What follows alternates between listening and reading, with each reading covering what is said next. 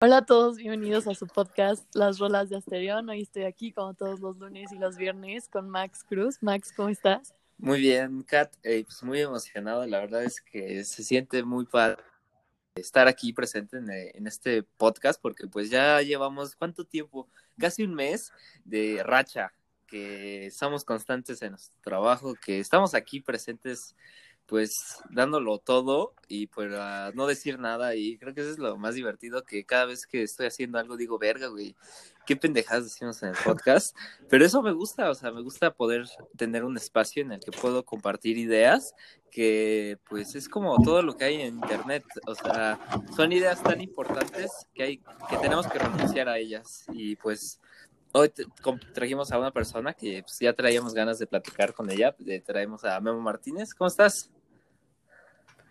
¿Qué onda? ¿Cómo están? ¿Cómo están ustedes?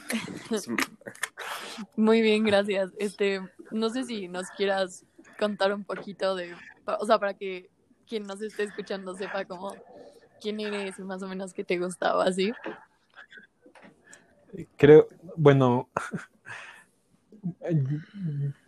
no sé, soy, pues no sé, no, no, Ahorita que empecé, que, me preguntaron de que cómo estás y contesté eh, cómo están ustedes. Eh, creo que había escuchado un podcast de un, episodio de ustedes donde hablan justo de esto y a mí siempre me pasa lo mismo, ¿no? Siempre que me preguntan de que cómo estás, siempre nunca digo bien ni mal ni nada, solo contesto automáticamente cómo estás, ¿no? Entonces, ahí una disculpa. No, Pero, no, de pues, hecho, ya...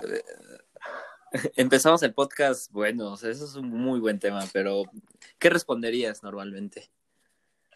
No, pues te digo, o sea, soy, o sea, yo en persona soy como medio awkward, o sea, como que soy medio, pues sí tengo como esta, no sé cómo decirlo, esta ansiedad social, y entonces siempre que conozco a alguien nuevo,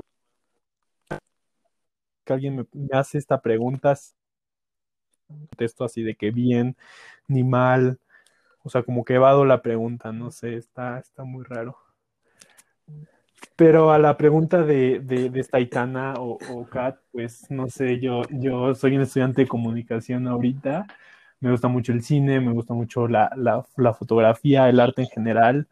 Eh, pues me gusta ahí más o menos la filosofía. Y pues sí, no sé, una persona normal, yo qué sé. Pero pues sí. No, pues es que, wow, a mí también cada vez que también me lo preguntan digo, verga, güey, tengo que decir algo diferente. Y de las veces que respondo algo diferente, pues me siento extraño, siento como que, verga, güey, esto siempre digo bien y ya, pero cuando digo algo diferente, no, y luego también me siento medio incómodo cuando digo algo diferente y a la otra persona le vale madres y es como de verga, güey, porque me abrí de más. sí, o sea, es que esta pregunta, esta pregunta de cómo estás, nunca te la hacen para en realidad saber cómo estás. Es, es una como de cortesía y estamos como entrenados a hacer esa pregunta luego, luego, ¿no? Sí, o sea. Pero sí, obviamente nunca cuando te preguntan vas a decir estoy mal porque me cortó mi novia y he tenido un día, un día de la verga y, o sea, no. Sí, eso no existe. ¿Tú, Kat, qué historias has pues, tenido con un comentas? pues no sé, o sea, la verdad es que. Em, no sé, depende mucho de la confianza que le tenga la persona, pero. No sé, o sea, por ejemplo, luego había una maestra, me acuerdo, en sexto, la Miss de francés, como que, no sé, el primer día que llegamos nos dijo como, a mí no me contesten que todos están bien, o sea, yo no voy a aceptar que todos en el salón me digan que están bien porque eso es imposible.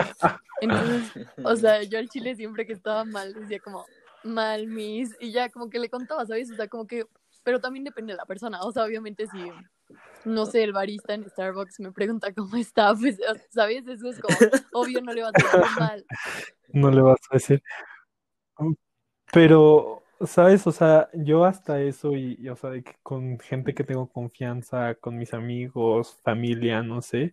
O sea, hasta eso y tampoco nunca hago esa pregunta, ¿sabes? O sea, de que nunca, oye, güey, ¿cómo estás? De que, ¿cómo te trata la vida? ¿Sabes? O sea, no sé, yo, yo no acostumbro a hacer eso. Y, y me caen muy mal los maestros que, como que a fuerzas tratan de hacer este, esta relación, este lazo contigo, de que eh, tú llama, llámame de tú, llámame de mi nombre, eh, para lo que quieras, o sea, güey, no, no te conozco, no, obviamente no me voy a abrir contigo. Sí, pues, está cagada, está como, eh, no podría decir, pues, como un, un juego social, vaya, que ya, como tú dices, ya estamos como muy automatizados, y pues, ¿qué opinan que nos vayamos por esa parte de las ah. cosas que tenemos automatizadas? O sea, que ya es como de verga, güey, o sea, realmente sí estamos como siendo robots, sí estamos siendo como un proceso muy repetitivo que ni siquiera lo percibimos, y como hablábamos con Mika en un podcast anterior de la música de películas. O sea, ¿no te ha pasado, Memo, que digamos cuando es una banda sonora original, como que pues no le prestas tanta atención cuando estás viendo la película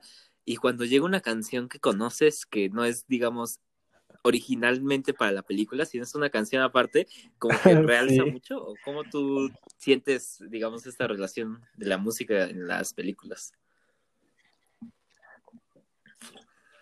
Pues, o sea, yo últimamente, no sé por qué, pero, y no sé cómo voy a sonar esto, igual va a sonar medio pretencioso, pero la mayoría de la música que, estoy escuchando son de, las películas que veo, ¿no? Entonces, eh, por ejemplo, eh, me traumé, si es ah, Chunking Express de, de Wong Kar Wai. Ajá, sí, pasan mil veces la de California Dreaming, ¿no? La de California Dreaming. Entonces, o sea, de que, pues sí, o sea, cuando eh, eh, en las películas, cuando ponen una canción que conoces y que has tenido alguna conexión especial con, o sea, de que, pues sí, se siente padre y sí, como dices, pero también siento que hay, hay películas que tienen una banda sonora muy cool y que, o sea, de que, pues no sé, aunque solo sean de que un piano o sonidos de DJ, no sé, o sea, de que me gustan. O sea, pero pues sí, o sea, depende de qué tipo de películas, obviamente, ¿no? O sea, pues Avengers, la banda sonora, pues sí, obviamente no le va a poner atención a eso, ¿sabes?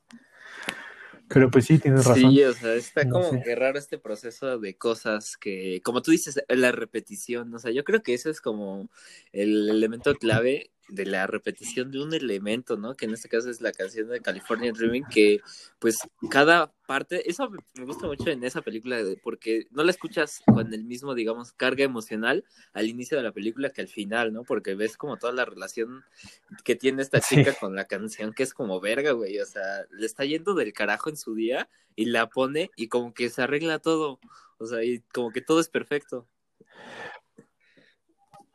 Pero siento que, o sea, todos nos hemos traumado con una canción así de que nunca nos las podemos, o sea, de que la estamos escuchando todo el día, a todas horas y, y, o sea, al final vamos a terminar odiando esa canción porque ya es muy repetitiva, pero, o sea, de que es nuestro mood de la semana, ¿no? Bueno, a mí, a mí así me pasa, ¿no? Que tengo una canción que por una semana la escucho todo el tiempo, así como la, la, la, la chica esta de Chongqing y hasta que me hasta que me cansa la canción y ya nunca la vuelvo a escuchar pues igual y no es una cosa tan buena pero sí, te marca demasiado.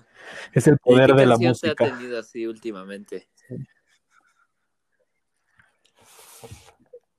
últimamente de que literal ayer la descubrí es una canción brasileña se llama Otra vida de Armandinho.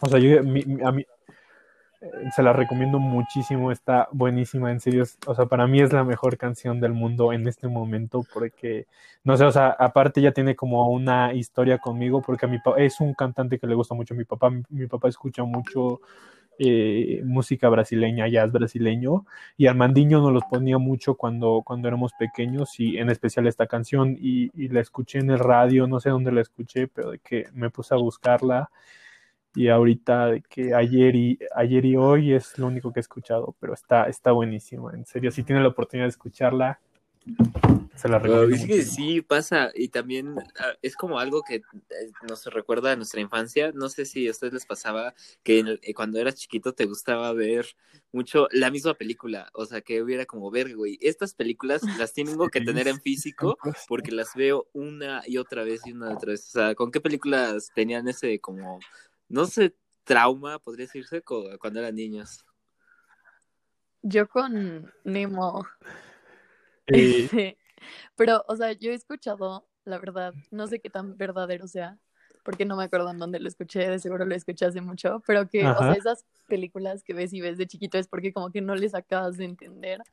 O sea, porque si te das cuenta, ya después, o sea, como que sí, o sea, como que estás tan pequeño que tu cerebro no termina de procesarlo todo y como que las tienes que, como que tu cerebro le sigue gustando cada vez porque como que no captas todo bien.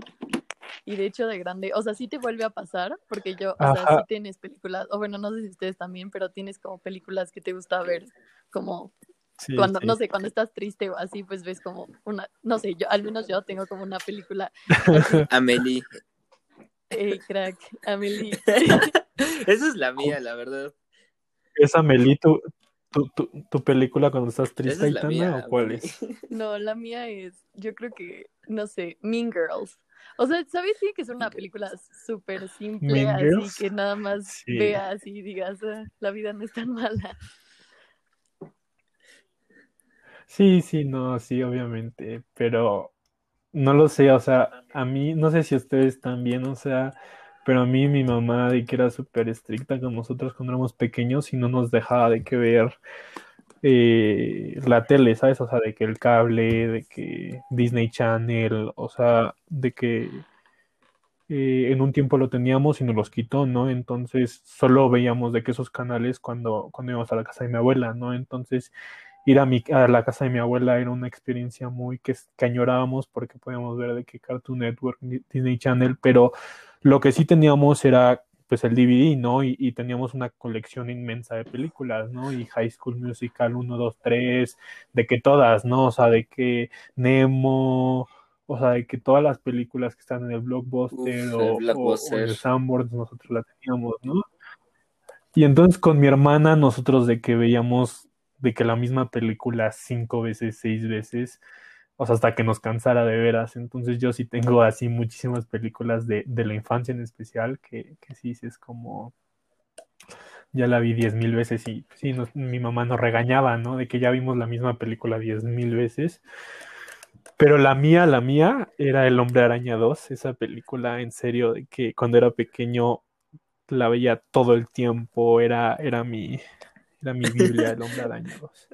Pero lo, lo que dices ahorita, Aitana, yo siento, o sea, de que no terminamos de entender las cosas y que nos hacen sentir ciertas cosas, o sea, ciertas cosas nuevas, yo creo que eso es toda la vida, ¿sabes? O sea, y yo siento que eso es lo padre de las películas, ¿sabes? O sea, cuando una película conecta de tal manera contigo que cada vez que la ves, o sea, eh, te deja algo nuevo, o sea, a mí me encanta eso y, y, y, y las películas que, que, con las que me pasa eso, o sea, son lo máximo para mí, o sea, son una joya. No, y, y es mí. como, y hay otra que yo también leí, igual que Aitana, no me acuerdo de dónde verga leí, o sea, puede que ni lo haya leído y solo me lo estoy inventando, pero pues yo recuerdo que lo haya leído, y ahí va, por ahí va, lo que va, de que los recuerdos son como muy inciertos, y pues cuando somos chiquitos, nuestra memoria Ajá. de recuerdos, pues todavía no está, digamos, de cierta manera tan llena, y pues y también va por lo es algo contrario a lo que decía Aitana de que nuestra memoria como no está bien desarrollada le gusta ver cosas que de cierta manera ya sabe cómo van a terminar entonces le gusta ver un patrón en una historia entonces sí. dice ah verga yo ya conozco todo sí. esto o sea no es nada nuevo para mí y le gusta ese como confort que genera ver imágenes conocidas era una película. Ajá, porque, o sea, no sé, también siento que, como dice Aitana, o sea, hay películas simples que ves cuando estás triste y, o sea, sí, o sea, la trauma muy simple, ya sabes qué va a pasar. Y, y eso, no sé, yo justo vi algo que decía como de, y, y es justo lo que tú estás diciendo, que ya no es como o sea, de que cuando la gente iba al teatro y de que era una experiencia catársica, sí. ¿no? No sé cómo se diga. Pero el chiste es que, o sea, ahora de que vemos las cosas y nos produce placer de que este proceso, ¿no? De, de, de ver algo y ya saber qué, qué, qué, va a pasar y, ajá, exactamente lo que dices. Pero ahorita, justo ahorita se me ocurrió otro ejemplo que también vi mil veces de chiquito, que es la de Star Wars. Eh, el episodio 3, esa película también, o sea, de que no sabíamos todos los diálogos, o sea, la verdad estuvo muy, intenso, pero sí, no sé.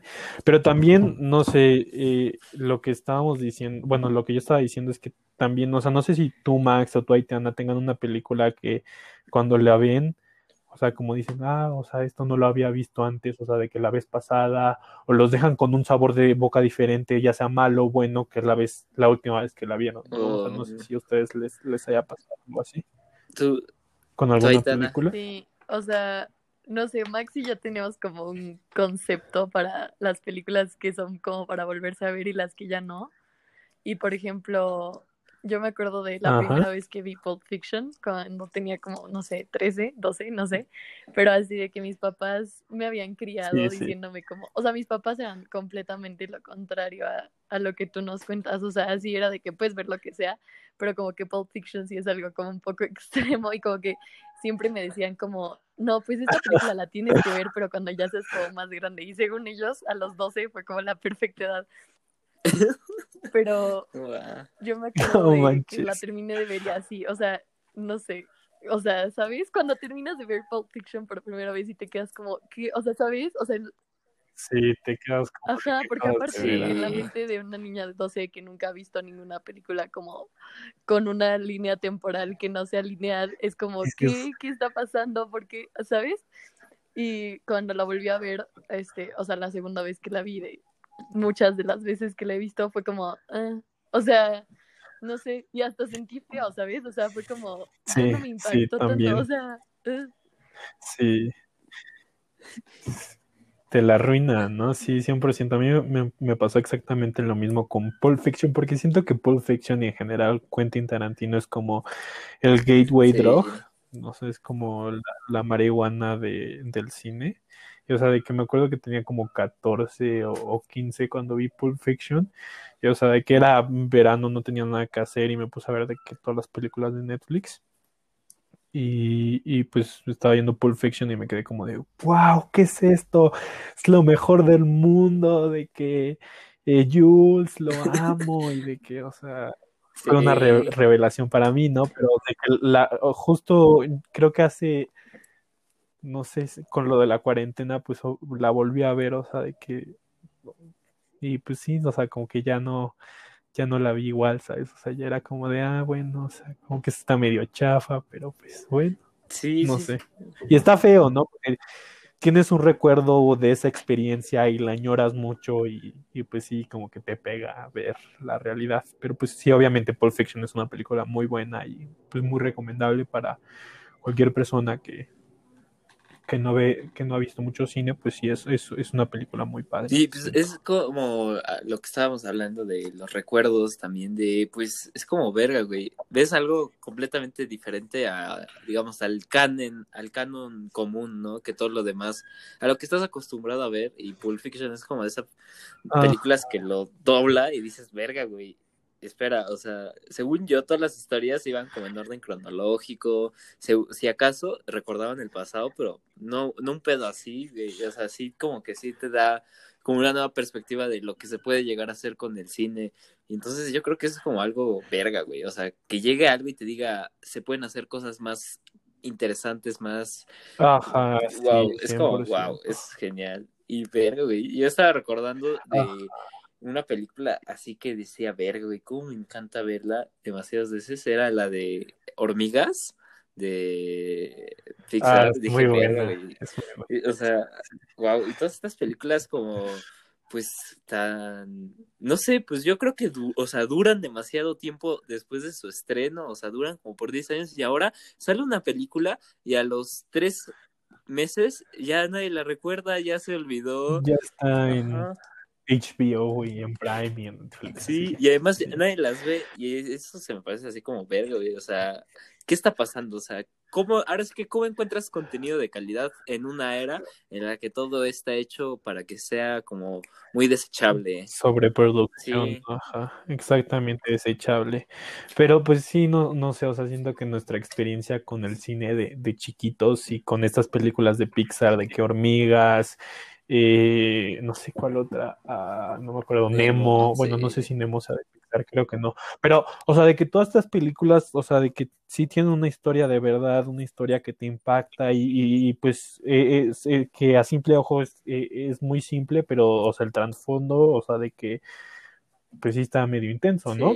Pero sí, obviamente la experiencia de, de, de generaciones más chicas, o sea, van a ser va a ser completamente diferente. O sea, de que yo lo veo con, con una prima chiquita que tengo, que se viene a quedar, que sus papás, bueno, mis tíos usualmente la dejan a, quedarse a dormir con nosotros. Ella, tiene una relación muy, como muy, eh, admira mucho a mi hermana, entonces cada ocho días se viene a dormir y pues de que de las películas, ¿no? Y después las películas que quiere ver, pues sea, de que dices, güey, nada que ver con Nemo, ¿no? O sea, nada que ver con hormigas, ¿no? Y, igual y solo es esta, este tipo de mentalidad boomer o, millennial.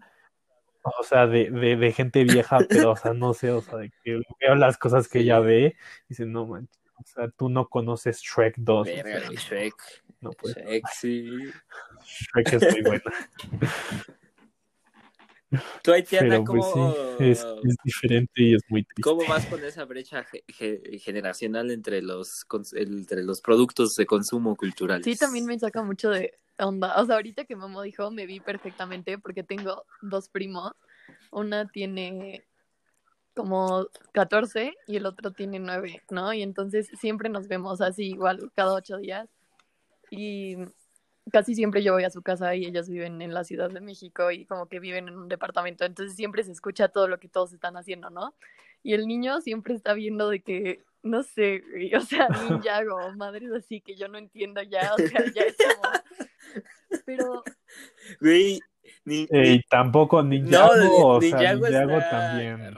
A mí, a mí se me hace está padre, pero a mí se me hace como verga, güey. O sea, no, bueno, cualquier cosa que tenga los muñecos de Lego, o sea, como Lego Star Wars, cualquier franquicia, ah, a mí se me hace raro verlo en Lego. O sea, como que está sí, Ajá, está medio fucked up porque el único propósito de todas esas series y de, o sea, de que es vender juguetes, ¿sabes? Entonces también de que dices como de, bueno, ¿qué, qué estamos viendo? O sea, de que productos capitalistas, ¿no? Pero. Sí. Y, surge mucho con las caricaturas. Y ahorita que dijiste Ninjago, pues sí, obviamente, o sea, de que todas estas series son para vender Legos, ¿no? Y también con G.I. Joe y, Max Steel, o sea, nosotros también tuvimos nuestra nuestro dosis de esas, ese tipo de contenido.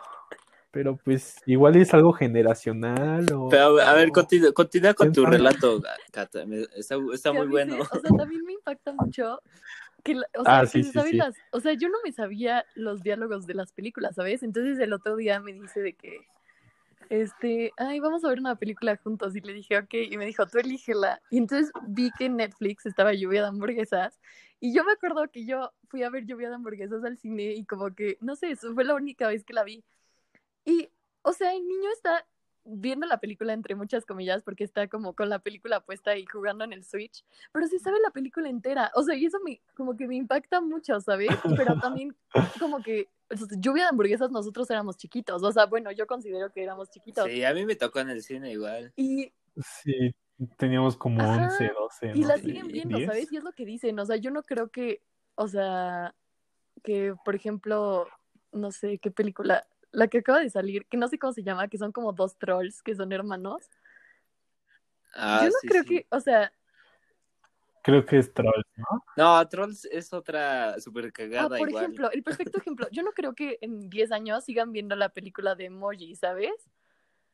O sea, ya es como. No, Ay, es que Emoji es un, es un crimen contra la humanidad. Esa o sea, ¿sabes? Como que, no sé, siento que antes mmm, todo estaba como no sé, mejor hecho, pero es igual a lo que dice Memo. No sé si es la mentalidad de boomer o qué.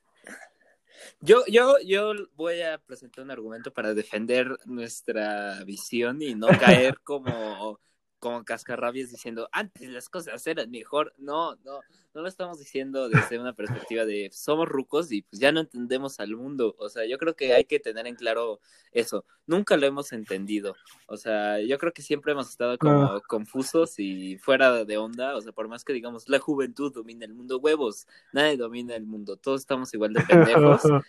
Y pues, eh, o sea, de ahí partir y decir, güey, es que antes las cosas, aparte de que duraban más, como ahora sí que lo que dijo Memo también, retomando de que pues no eran eh, putos productos de consumo. O sea, sí, había dinero de por medio, claro, pues era un producto de consumo, eh, claro, sí, estaba en una industria, sí, pues la industria del teatro y todo, pues no comen de aplausos, ¿no? Pero otra cosa es eh, que empiezan a verlo como esta, como, como si fuera una fábrica, como de verga, güey. Tengo que sacar, sacar, sacar, ganar y pues no ver a futuro, no ver a largos plazos, todo este como nivel trascendente del arte.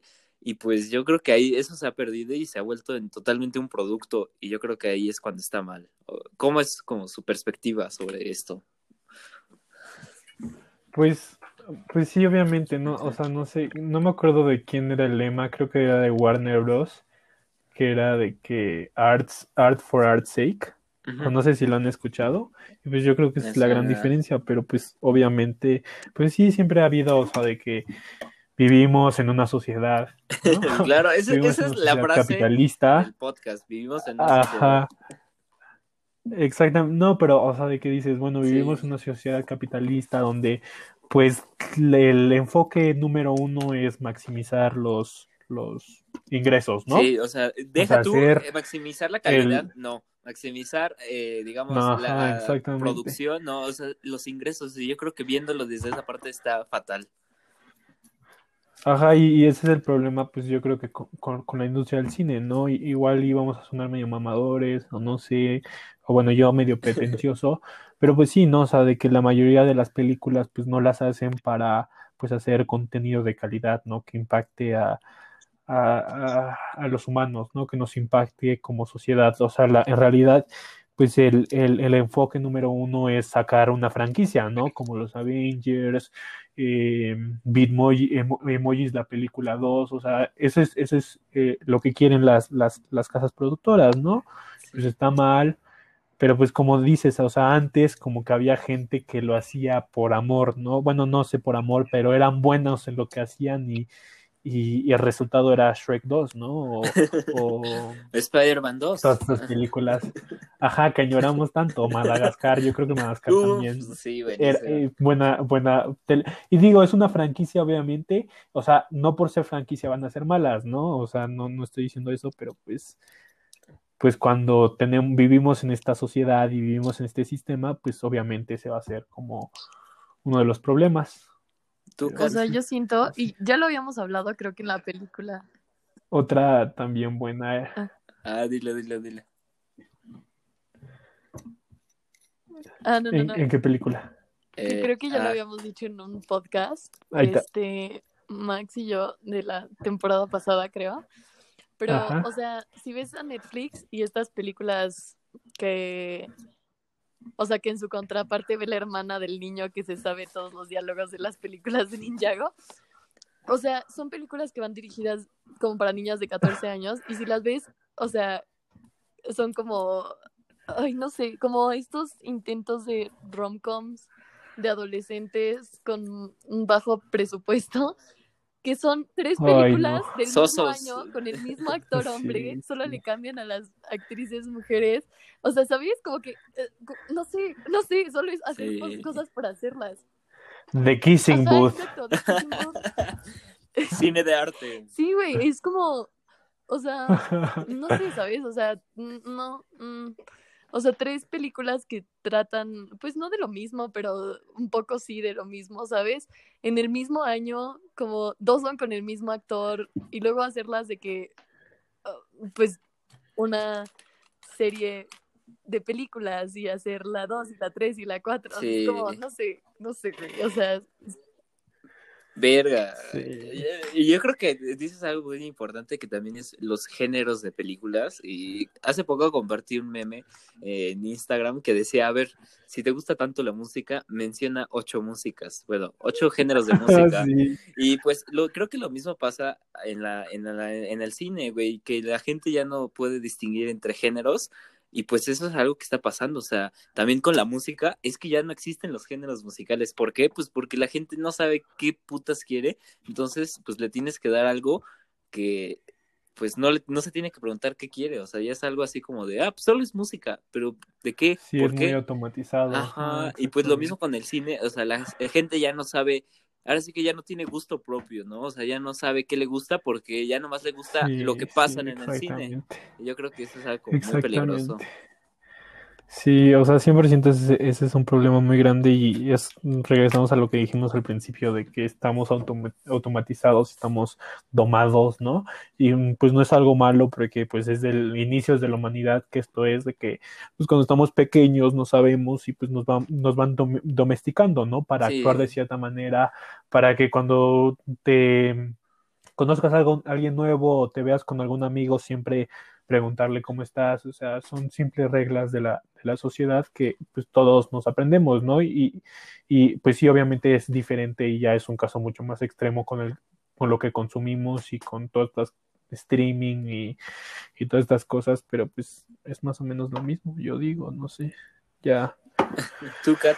Pues sí, o sea, justo cuando dijiste automatización, como que luego, luego pensé en que, bueno, sí vamos a hablar de cine y así, como que la gente, suena muy mamador, pero no sabe ver cine, y probablemente yo tampoco, ¿sabes? Pero es como que solo ves algo y no ven más allá, ¿sabes? Y lo decía, no sé si aquí o, no, creo que no, pero el otro día estaba platicando con alguien de la película de Piensa en el final de Charlie Kaufman y como que, eh, ¿sabes? Creo que el perfecto Ah, ejemplo es que si alguien cualquiera, alguien que está acostumbrado al cine de así, de Cinépolis que le traen todos los años, ve esa película, se va a quedar como, ah, es una película bien pinche rara que pues no sé, tal vez es un thriller y no entendí nada y pues ya, ¿sabes? O sea, como que no estamos acostumbrados a ver los detalles, buscar como más allá y darle un significado, aunque sea un significado propio, ¿sabes? O sea,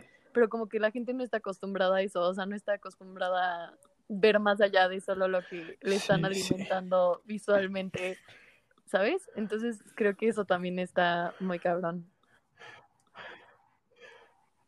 Ajá, ah, no sé, a mí me pasa mucho eso con, con amigos cercanos que tengo, o sea, de que a mí, a mí me gusta recomendar películas, ¿sabes? O sea, de que cuando algo, algo me, me encanta y me, y me impacta demasiado cuando lo veo, se la recomiendo a todo mundo, ¿no? Y, a todos, a todas las personas con las que hablo, a todos, ajá, pues a mis amigos, ¿no? Y, y pues obviamente pues hay unos que no les gusta el cine, ¿no? Que, que, que ven, o sea, ven Crazy Rich Asians y, y no estoy diciendo que es algo malo, pero pues es lo que ven. Y pues obviamente pues cuando le digo, oye, de que ve In the Mood for Love, ¿no? O sea, de que la ven y se quedan como de, pues, ¿qué, qué, qué mierda es esto, no? ¿Qué me pusiste a ver? Esto es una caca, no le entendí nada, nunca, o sea, es una historia de amor y nunca se besan. O sea, ¿qué es esto, no? Dices, Sí. bueno, pues sí, pero, o sea, siento que yo también he estado en esa situación, ¿no? O sea, de que veo una película, no la entiendo y la odio, ¿no? Pero pues sí, es, es por esto, ¿no? Porque pues estamos acostumbrados al cine de Omar, Omar Chaparro, de Frida, No Manches Frida, de todas estas películas, de las de Derbez y pues sí, o sea, no sé. Pero, o sea, también otra cosa, o sea, de que, y algo que me gusta bastante del cine es que puede hablar de muchísimas cosas, ¿no? De que puede, puede hacer una reflexión de la sociedad, puede hablar sobre las emociones y las conexiones humanas, o sea, del arte, de, o sea, de que tiene un, un, un rango muy grande, ¿no? E- El impacto del cine, ¿no? Y, y es- y el otro día estaba hablando de que en una clase, está, en una clase de, de cine y era un crítico de cine y le preguntan como de, bueno, ¿qué necesitas para ser buen crítico, no? ¿Qué necesitas hacer o saber para ver una película, cómo se ve bien una película. Y pues el, el, güey dice que, eh, que pues en realidad necesitas saber de todo, ¿no? Para, bueno, al menos para ser un crítico y para eh, disfrutar una película necesitas saber de política, necesitas saber de filosofía, necesitas saber de arte, necesitas saber sobre biología, o sea, es, es un montón de cosas porque pues ese es el, el poder de las películas, ¿no? Y, y, yo creo que eso es algo que estamos hablando con, con Max del impacto que tienen las películas en la sociedad y, y es por su rango, yo pienso. Y, Sí, sí, totalmente de acuerdo, pero también está esto de, como tú me decías, de conectar con las emociones humanas. Y yo creo que esa es otra parte como muy fundamental de lo que es el cine, que nos puede ayudar a generar conocimiento. Y como tú dices, hay tres como, hay, hay tres tipos generales, creo que de, de conocimiento, que es como el reflexivo, el, ahora sí que el que tenemos a través de pues preguntarnos cosas, el de pues poner en, ahora sí que en otra perspectiva, reflexionar más que nada, ¿no? Y se puede hacer individualmente o colectivamente y también está como el empírico, el físico, pues que es a través de la ciencia y todo esto, ¿no? De experiencia. experiencia. Y había otro, el tercero, no me acuerdo, pero bueno, el caso es que estos tres tipos de conocimiento, el cine nos puede, te puede, ahora sí que te conecta con ellos, ¿no? Y en este caso con el reflexivo, yo creo que es este lado como emocional y que compartimos todos los seres humanos, que eso eh, creo que es lo como lo más padre que se tiene que experimentar en estos días, porque es como hay demasiada como desconexión, vaya, y pues a tendencias de todo esto, como de todo este mundo capitalista, y de que hay como una falta de, de sentimiento de comunidad, yo creo, y pues estas películas que son sumamente sencillas, que conectan con eso. Y hay y un ejemplo es como esta película que es la, de las peores películas en la historia. Y ahora sí que es como para decir, verga, o sea, somos mamadores, pero no tanto, o sea, somos mamadores con causa. Y, y, aquí va. Pero poquito. Poquito. Pero pues esta película se llama The Room y es una película estúpida. O sea, la peor película del mundo la ves y dices, verga, güey. O sea, ¿quién vería esto? Pero la película es buena mm, so, solo por el simple hecho que conecta con emociones básicas humanas. No porque, no por, o sea, el guion es horrible, la cámara es, es un asco todo, o sea, las actuaciones horribles. Sí, tampoco, tampoco insultes tanto a, a mi Dios, Tommy, Dios, Tommy Wiseau. Bueno, es un crack. Es malísima. Y luego también desde la producción de, grabaron la película en dos, en una cámara digital y al lado una análoga al mismo tiempo, es como verga, güey. Pero bueno, o sea, ahí, ahí voy. Es que es un dios y es porque es como demasiado simple y demasiado sencillo que conecta con esta emoción y la hace grande, aunque todo lo demás, ahora sí que, que aspectos técnicos sean un orden. Entonces, ¿por qué es buena? O sea, ¿en qué experiencia ustedes han dicho verga, güey? O sea, esta película es sencilla, pero es buena. Sí, también lo siento, Aitana. Voy a decir algo rápido. Siento que de, de Room, o sea, es una película tan mala y que todos pueden, o sea, todos es una decisión unánime que, que todos decimos que, que es mala. Pero Tommy, o sea, Tommy se convierte en un icono, ¿no? O sea, al sí. igual que su película es tan mala que va a vivir en la memoria de, de, del cine por el resto de la humanidad, ¿no?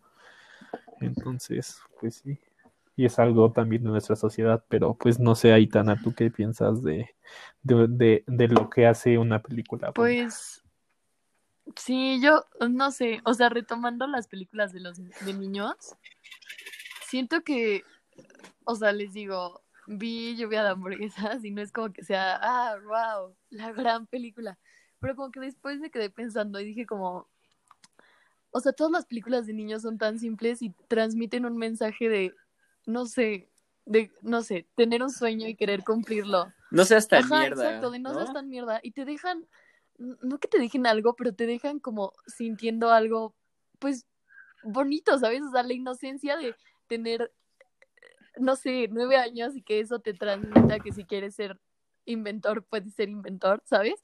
Y siento que ahí radica la simpleza de el cine y la belleza de el cine traducido a muchas otras películas. También siento que depende mucho de la experiencia que tengas, porque por ejemplo, justo ayer me escribió mi tía y me dijo como, oye, es que acabo de ver Call Me By Your Name y que no sé qué, y pues yo, chupó mucho a Timothy Chalamet, entonces por eso me escribió y me dijo como, no, acabo de ver Call Me By Your Name con Gala, que es mi prima de 14, y le dije como, no, pues sí, es una película triste o no sé qué le dije y me dijo como, triste, pero no, porque, y me, como que me explicó que es tener la perspectiva de, de, o sea, no del güey de 16 años, sino del papá del güey de 16 años, ¿sabes?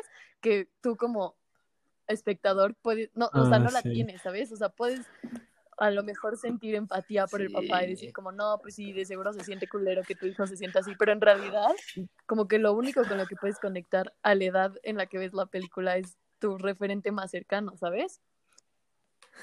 Wow, wow, eso está muy deep. y- y- 100% sí. Y, y me gusta eso que tú dices, y eso yo creo que es algo muy característico del cine que se tiene que explotar, que es esta conversación de cine, hablar de cine y sobre tus experiencias, de cómo viste, cómo viviste la película, o sea, en estos espacios como los cineclubs, en los que al final toda la gente dice, güey, en esta película yo vi esto, y a mí me pasó que yo vi la de Isla de Perros, y pues yo solo vi así súper ultra estúpido estaba, y pues estoy, o sea, eh, saber leer mucho no te hace inteligente, solo te, te hace decir más pendejadas, pero no te quita lo pendejo. Y yo soy muy pendejo. Y cuando vi Isla de Perros, solo vi, verga, güey, pobres perros, los aislaron. Y ya, pues, ya después lees teoría y dices, ah, aislamiento político, o el uso del poder, ambición, control de los medios. sí. Y todo esto, pero pues yo en ese tiempo era pendejo y solo vi a pobres perros, ¿no? Y cuando terminó la película y todos empezaron a comentar, pues yo era un güey de prepa X y todos eran de carreras y todos así como de verga, güey. El semestre pasado yo vi que había un bicho que transmitían los gatos, que era un parásito, que hacía algo parecido a lo que hacen en esa perros. Y yo, verga, güey. O sea, qué tan limitado de mi perspectiva estoy que no vi todo eso. Y luego otro güey de derecho dijo, verga, güey. Había muchas referencias a Marx en la película y el, todos estos movimientos comunistas. Y yo dije, verga, güey, tampoco había visto eso. Y así todo esto desglose, que como tú dices, es como nos limita y como que es como si alguien nos cerrara los ojos y nos dijera, güey, no puedes ver esta parte de la película. O sea, ¿cómo se relacionan ustedes Sí. con eso? Sí, 100%, 100%, no sé, o sea, y o sea, lo que dices de Isla de Perros, o sea, Wes Anderson, yo digo que sí, es bien rojito, bien comunista, porque pues también Fantastic Mr. Fox es una, es una película, pues sí, comunista, ¿no? Él, él lo dice. Pero a mí también, o sea, me ha pasado exactamente lo mismo, de que en especial ahorita que me he metido de que a cursos y a cineclubs y a, de que, o sea, de que es gente de, de la UNAM o de la CCC y de que son güeyes de que han visto todas las películas del mundo y entonces cuando comentan empiezan a referenciar esto y después empiezan a hablar de Marx y después empiezan a hablar de Platón y después empiezan a hablar de Zizek y tú te quedas como de güey, pues sí estoy, estoy, estoy medio pendejo, ¿no? O sea, Sí. no, no sé nada, ¿no? Pero pues sí, yo, yo creo que eso es parte de crecer, no sé, ir aprendiendo, ir conociendo, y es, y es lo importante de ver las películas pues varias veces, ¿no? Y, con tiempo, eh, con, con, con tiempo, mm, o sea, años después. O sea, a mí, a mí me pasó con la de Her, yo creo que a todos los disque cinéfilos alguna vez en su vida han dicho que Her fue su, de sus películas favoritas, pero no sé, o sea, por ejemplo, yo cuando vi Her por primera vez, o sea, de que estaba de que en, en, mi primera relación, ¿no? De que novios de secundaria, ¿no? Bueno, no, no de secundaria, pero pues sí, ¿no? De que la, la mano mojada, sudada, todo eso, ¿no?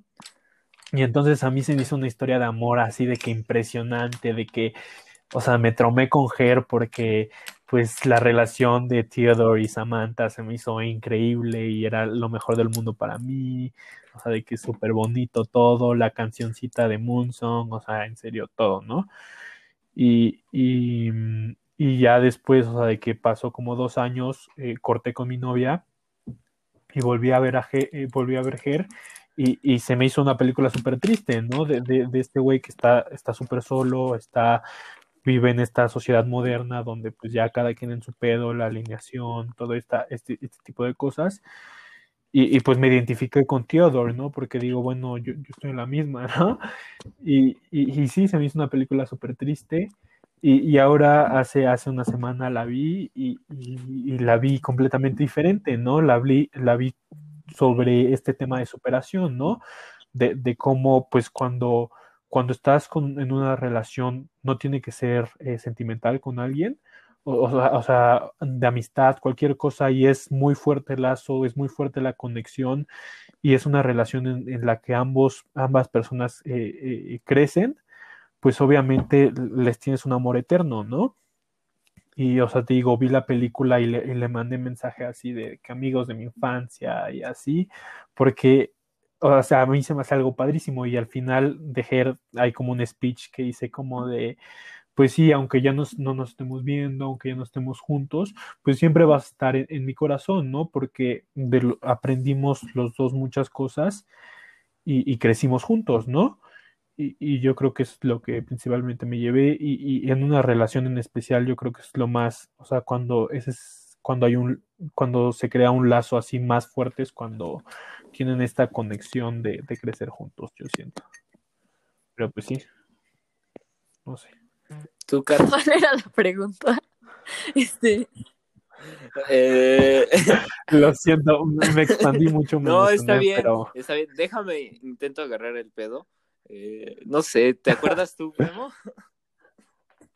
De mm, las conexiones con las películas y, y tú, o sea, de que Ah, ya. estos como, ajá, cómo te ciegas, o sea, de que ves una película y no ves la película completa, solo Sí, ves sí. ciertas cosas. Como lo de tu tía que vio desde la perspectiva del papá, o sea, de cuál es como tu relación que dices, verga, güey, o sea, yo creo que no estoy viendo como al 100% la película, que hay partes que nos falta Sí, explorar y cómo lo...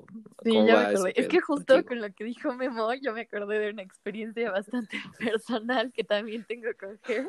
Entonces la iba a contar, pero dije como, no, primero la pregunta, porque sí me acordaba que tenía algo que decir. No, cuéntala, No, cuéntala. cuéntala. Eh, A ver, No, cuenta también- sobre tu Primero experiencia voy a contar. también. Esta es una pregunta, espera, Kat, espera, espera, espérame. Esta es una pregunta al aire. O sea, ¿qué película, piénsenla en lo que habla Kat, qué película es como la que ustedes dijeron, verga, güey? Literally me, güey. O sea, esa es mi vida. O sea, bueno, así quiero que saque mi vida. Piénsenla, piénsenla y medítenla. Mira, pero voy a contar, voy a hacer como, como voy a contar la historia y para responder la pregunta que habías hecho, que tengo una respuesta que me parece bastante interesante, voy a usar Uf, el ejemplo de la película que soy literally me. Entonces, mi Uf, Dios es plan. literalmente la opuesta a Memo, porque, o sea, yo tenía un novio, saludos, Santiago Dueñas, al que le encantaba, encantaba, encantaba Hair. Era así de que es su película favorita del mundo. Entonces, como que nuestra, no sé, tercera cita o algo así, me dijo, pues vamos a ver Hair. Y entonces ya vimos Hair y yo, o sea, no sé, sentía que era la cosa más teta del mundo. O sea, en ese momento de mi vida yo me creía la persona más cool y decía, güey, ¿qué es esto? ¿Neta te gusta? O sea, eso no es amor, que se enamore de un sistema, o sea, está súper pendeja tu película, así, ¿no? Le tiraba un buen de mierda. Y sí, güey, o sea, y así odiaba y era de que, neta, qué teto, qué oso que te guste esta película, qué oso que sea tu película favorita. Y, y pues ya, güey, o sea, básicamente cuando ya después los años pasaron, y no la he vuelto a ver, pero cuando me encuentro lo que mencionamos Max y yo muchas veces, de, que son como estas imágenes de frases de películas o así, que me encuentro con madres de Hair, como que me acuerdo de, de pues del argumento principal y digo como, ah, tu ex. no, no, no, no me acuerdo Ah. de, de- no, este, como, ah, a lo mejor no era tan mala y yo estaba súper sesgada en mi pedo de que, güey, qué oso que tu película favorita no sea de drogas, alcohol y, y destrucción, qué oso que sea Hair, ¿sabes? Entonces, creo que saliendo de eso y viendo como más, no sé, el mundo como es, creo que es una, o sea, ya ahorita, te digo, no la he vuelto a ver, pero siento que si la volviera a ver, sería como, sentiría que es una mejor película de lo que sentí cuando la vi por primera vez, que dije como, mamadas. No, sí. Vela, vela, o sea, de que vela, no sé, en- cuando quieras esta semana y vas a ver que sí, vas a tener diferente percepción y experiencia, ¿no? Pero pues sí. ¿Y cuál es tu personaje Literary Me? Ya lo había dicho, creo que aquí, pero Lady Bird, o sea, en su momento, ya no, pero en su momento cuando vi la película fue de que, güey, Sí. yo también me llevo de la verga con mi mamá y es como, "Ah", y yo quiero hacer lo mismo y, ¿sabes? Y yo quiero ser tan única y diferente para crearme un nombre falso y romperme el brazo y, "Ah", y como que sí, ¿no? O sea, no sé, siento que con esa película sentí como mucho literally me en ese momento. Y creo que, o sea, ahí va la explicación de la pregunta de Max, o sea, igual no conecta igual una mamá que tiene una hija adolescente que ve esa película, que a lo mejor dice, pinche morra castrosa, o sea, solo quiere llamar la atención, ya basta de tu mami, a una adolescente que tiene ganas de ser única y diferente y hacerse novia de Timothy Chalamet y ser esa vieja, ¿sabes? Entonces, y siento que las ven como muy diferentes, ¿sabes? a lo mejor la mamá la ve como, no sé, una introspección a lo que en realidad es ser una adolescente incomprendida y a lo mejor le dan ganas de, no sé, mejorar la relación. Ajá, Abrazar a su hija. Y a lo mejor, pues a la hija solo le dan ganas de irse a vivir a Nueva York y, ¿sabes? A echar desmadre. Y pues, está, está cagado también, como tú dices, de que cada quien desde su perspectiva y aparte también le quiere, ahora sí que ve lo que quiere ver, ¿no? Porque el final, o sea, Lady Bird, el final es ella diciendo, verga, güey, realmente la cagué, ¿qué mierda estoy haciendo? Estoy muy pendeja. Pero pues nosotros no, no vemos eso, decimos, ah, sí, güey, todas estas mamadas, güey. ¿Quién, no se quiere ir a vivir a Nueva York, ir a fiestas con, con güeyes, todos artísticos y fumar, con Timothy Chalamet y fumar y estar ahí en la vida loca y despertar, ir a iglesias todo crudo? Es como, güey, es el sueño, pero no, porque eh, se pendejó y es un y es una morra egoísta que hizo que sus papás se endeudaran de por vida hipotecando la casa para que ella pueda ir a Nueva York. Pero también güey siento que a mamar. cuando hablaba de pienso en el final, este, güey, o sea, es que para mí es y creo que lo digo en cada capítulo. O sea, si haces una pieza de arte y la sacas al público, deja de ser tuya en ese momento y va a la percepción de los ojos de quien la vea. Y al menos en mi opinión, pues no sé, ¿sabes? Si ves cualquier película, si ves pienso en el final y tu conclusión es que, no sé, este es la historia verdadera de la juventud del conserje, pero no sé, tuvo Alzheimer y ya no se acuerda, no sé, cualquier pendejada.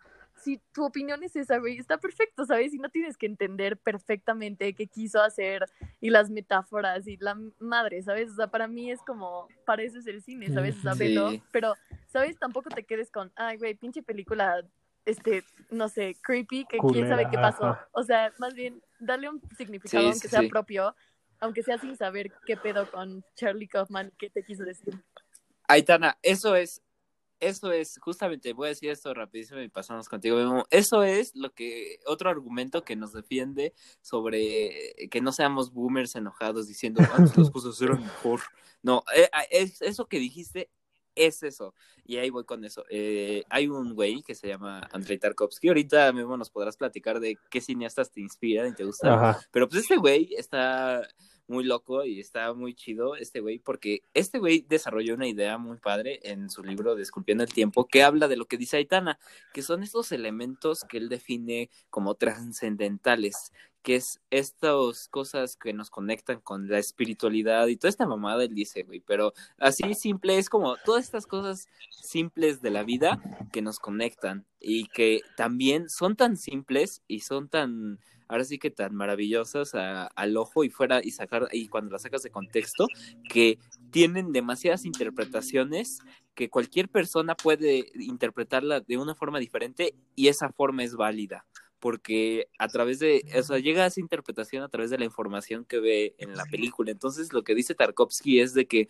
lo mantenga simple para que pueda tener, digamos, este elemento trascendente y, toda, y tenga muchas interpretaciones y sobre todo pueda eh, conectar. Él habla sobre esto, de conectar con la vida de cada persona y no importa tu contexto, no importa tu edad, conectas con esto, aunque tal vez sí, a veces sí son como verga, güey. O sea, ¿por qué va a haber una película rusa de 24 horas blanco y negro en la que solo es una playa? Pues obviamente no mamadas así, ¿no? Entonces sí cambia todo esto y también la edad influye mucho y yo creo que es eso que dice Saitana, ese es como el elemento decisivo entre una película, pues no es que sea buena o mala, eso yo creo que es como un juicio interno, pero sí una película trascendente, algo importante y algo que dice algo pues que nos ayuda a vivir mejor. Yo lo veo por esa parte, pero platícanos, Pues lo de la pregunta que hiciste de Literally Me, y yo creo que va a, está conectado con esto que dices de Tarkovsky, de las interpretaciones que hizo o sea, pues yo siento que, bueno, a mí mm, mm, que me ha pasado eso, o sea, obviamente con Ger, o sea, no sé, yo, o sea, soy como una persona, o sea, medio cursi y, y a veces mm, borderline patético, o bueno, así yo me veo. Y entonces, pues sí me identificaba con, con Theodore mucho, ¿no? O también, no sé si han visto Punch Drunk Love, con el, Ah, ese güey, Adam con el güey de. Adam Sandler, o sea, también, o sea, que dije, güey, soy yo, o sea, no mames. Pero, pues sí, no sé, yo siento que eso es, eso es lo padre de las películas y yo siento que eso es algo que hace muy bien este Martin Scorsese, que, o sea, de que dices, güey, o sea, estoy viendo una película de mafiosos de Nueva York de hace 50 años y me identifico, ¿no? O sea, están en situaciones con las que yo digo, ah, pues, o sea, yo me he sentido así, ¿sabes? O sea, con lo del helicóptero, lo de la culpa, pues Goodfellas, pues yo digo que es una tragedia así de, de, de principio a fin, pero pues, o sea, de que cómo haces eso, ¿no? Que una película de mafiosos de hace, de hace 50 años puede identificar con audiencias de hoy en día, ¿no?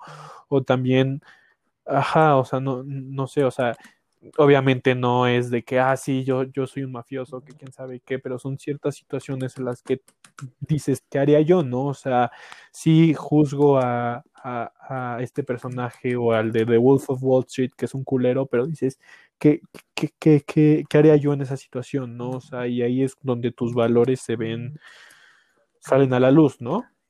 Pero pues sí, no sé, yo, yo, yo siento que, que pues sí, eso es, eso es lo de, o sea, lo que, lo, lo principal de una película es conectar con las emociones humanas, ¿no? Y la experiencia humana, que obviamente para todos es diferente, porque todos tenemos percepción de las cosas diferentes, aunque vivamos las mismas cosas, no sé, nosotros que, que vivamos en la misma prepa, o sea, son, son percepciones diferentes, ¿no? Y obviamente hay más extremas con, con la desigualdad y, y todas estas cosas que son, ahí ya sí son realidades totalmente diferentes, pero pues ahí es donde una película se vuelve icónica, ¿no? O sea, como Los Olvidados, no sé, que cualquier mexicano la puede ver y dice, verga, el país está, está, está, está de la mierda, ¿no?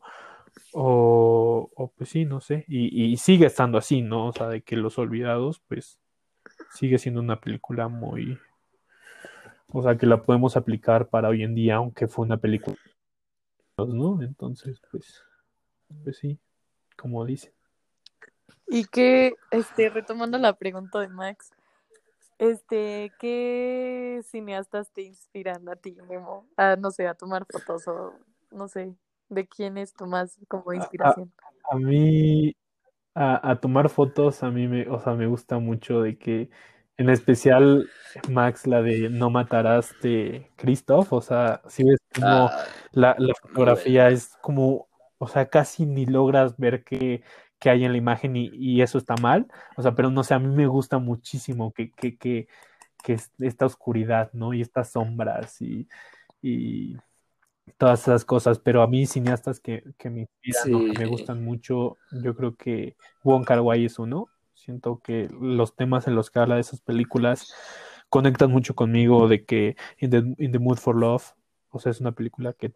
Y de- déjame hacer un anuncio Ajá, parroquial. Justamente, Kat van a pasar sus películas en la Cineteca, entonces va a haber un programa especial de las rolas de Asterión hablando sobre las películas de Concar White. Entonces, es- esperen aquí el análisis de la película comentada por sus cineastas de confianza. Y pues estaría muy padre tenerte aquí Sí, otra vez, ¿no? Para que platiquemos sobre las películas de Wong Kar. Wai. No, sí, o sea, de que Wong Kar-wai es lo máximo para mí. O sea, fue una revelación para mí eh, de que vi In the Mood for Love y me impactó demasiado y, y me eché toda su, su, su historial de, de Wong Kar-wai.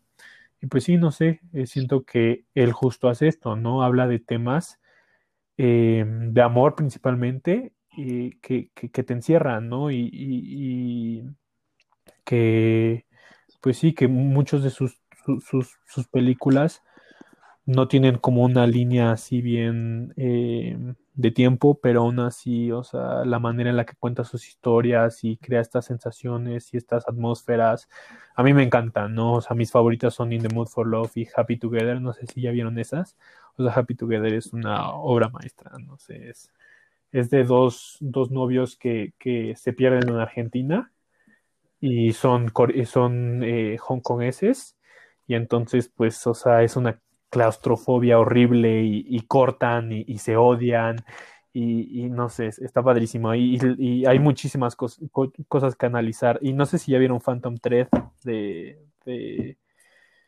Paul Thomas e, es el mismo tema, ¿no? De, de, el poder en las relaciones y, y, cómo una parte tiene que sentirse valorada, ¿no?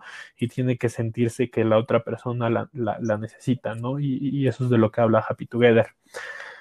Y mm, digo, ¿cómo? Sí, Happy Together.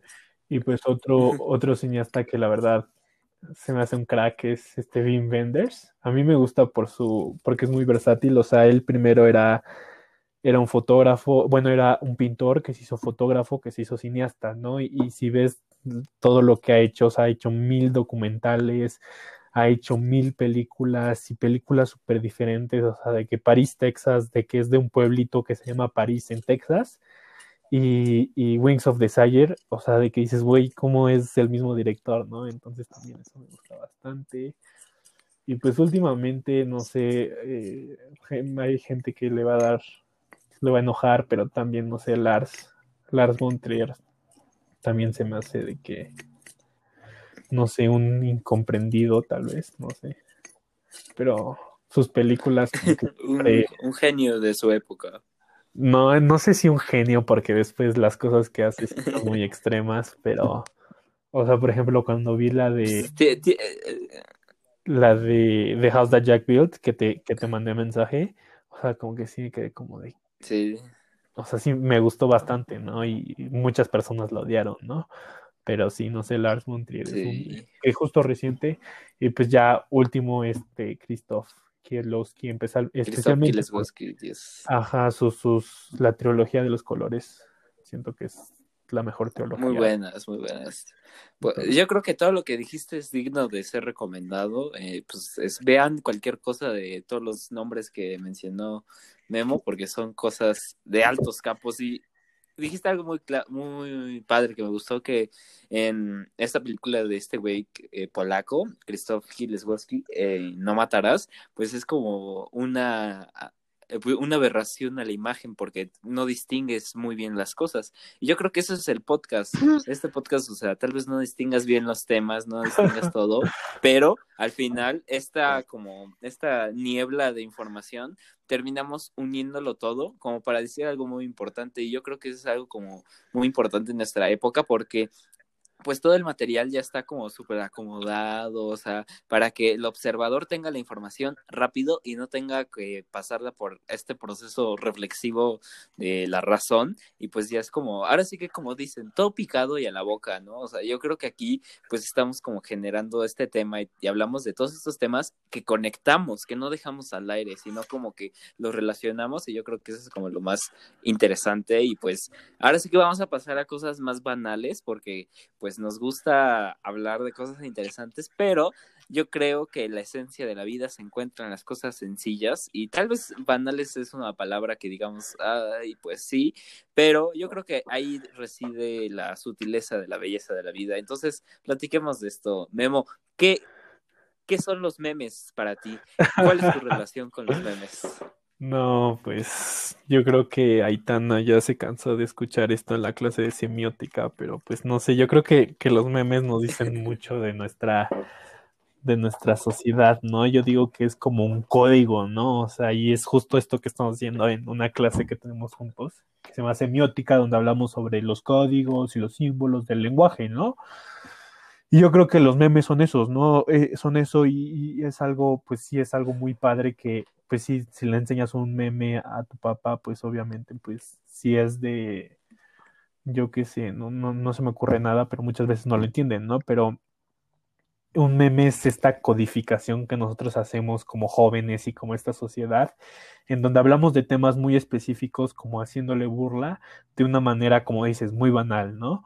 O sea, muy a la y se va, ¿no? Y, siento que es como la representación ideal, o sea, e, en, en, en 50 años o yo creo que para representar esta generación en especial van a ser los memes. No sé. ¿Tú, Kat, ¿qué, ¿qué, memes te gustan? Justo este ayer, no es un meme, bueno, no sé si, no, no es un meme, no es considerado un meme, solo... Todo es un meme, yo creo que todo es un meme, porque un ejemplo, la canción de, la de este güey que dice, I give you a, I give you a, esa canción ya es un meme y la canción es un meme, pero esa canción ya es un meme, entonces yo creo que todo puede llegar a ser un meme. O sea, todo es un meme ya. O sea, sí. Es que está súper raro cómo algo se convierte en meme, no sé, también eso. Sí, o sea, eso es lo que tampoco entiendo. O sea, cómo Shrek, se cómo Shrek y B-Movie se convirtieron en memes de la nada. O sea, ¿por qué? ¿Cómo? Eh, pero, o sea, ¿estás de acuerdo que si le enseñas un ¿Cómo meme nace un meme? en el pantano a tu papá, o sea, va a decir que, ¿qué es esto, no? O sea, ¿qué, qué, qué, qué, por qué da gracia esto, no? O sea, es un humor muy específico, siento. Pero sí, sí. Sí, yo creo que es un humor diseñado a, a, a, a, la atención que tenemos desarrollada. Y pues no es por nada, pero pues, o sea, antes la atención no era tan atacada por tantas cosas tan salvajemente, ¿no? Y ahora la nuestra atención está como, no aguantamos ver un TikTok que dure el minuto exacto. Ah, pues un meme es como un chiste que entiendes en un segundo. Ah, pero digo, igual, semiótica, pero este, creo que sí, hablan mucho de, de, la sociedad y justo lo veía, te digo, no sé si es un meme, pero es una chava que hace TikToks, literalmente súper estúpido, o sea, no, no, ni siquiera tienen un punchline.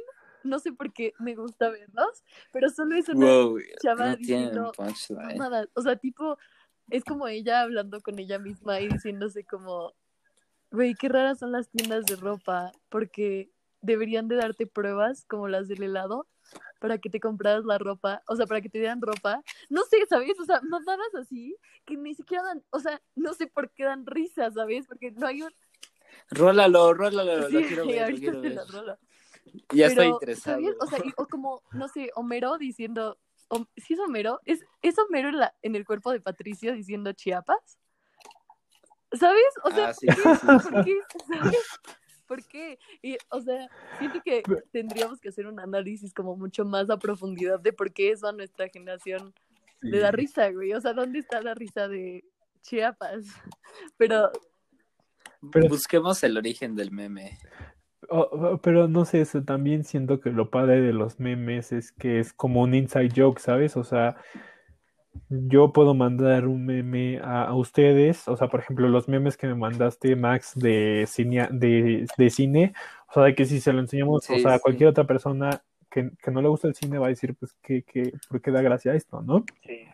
Pero, o sea, es eso, ¿no? O sea, crean como esta conexión entre las personas y eso es lo padre. O sea, no sé, yo le puedo mandar un meme al grupo de mi familia sobre mi gato y les da mucha risa, ¿sabes? Pero si se los enseño a ustedes, es como de, pues, que está súper tonto esto, ¿no?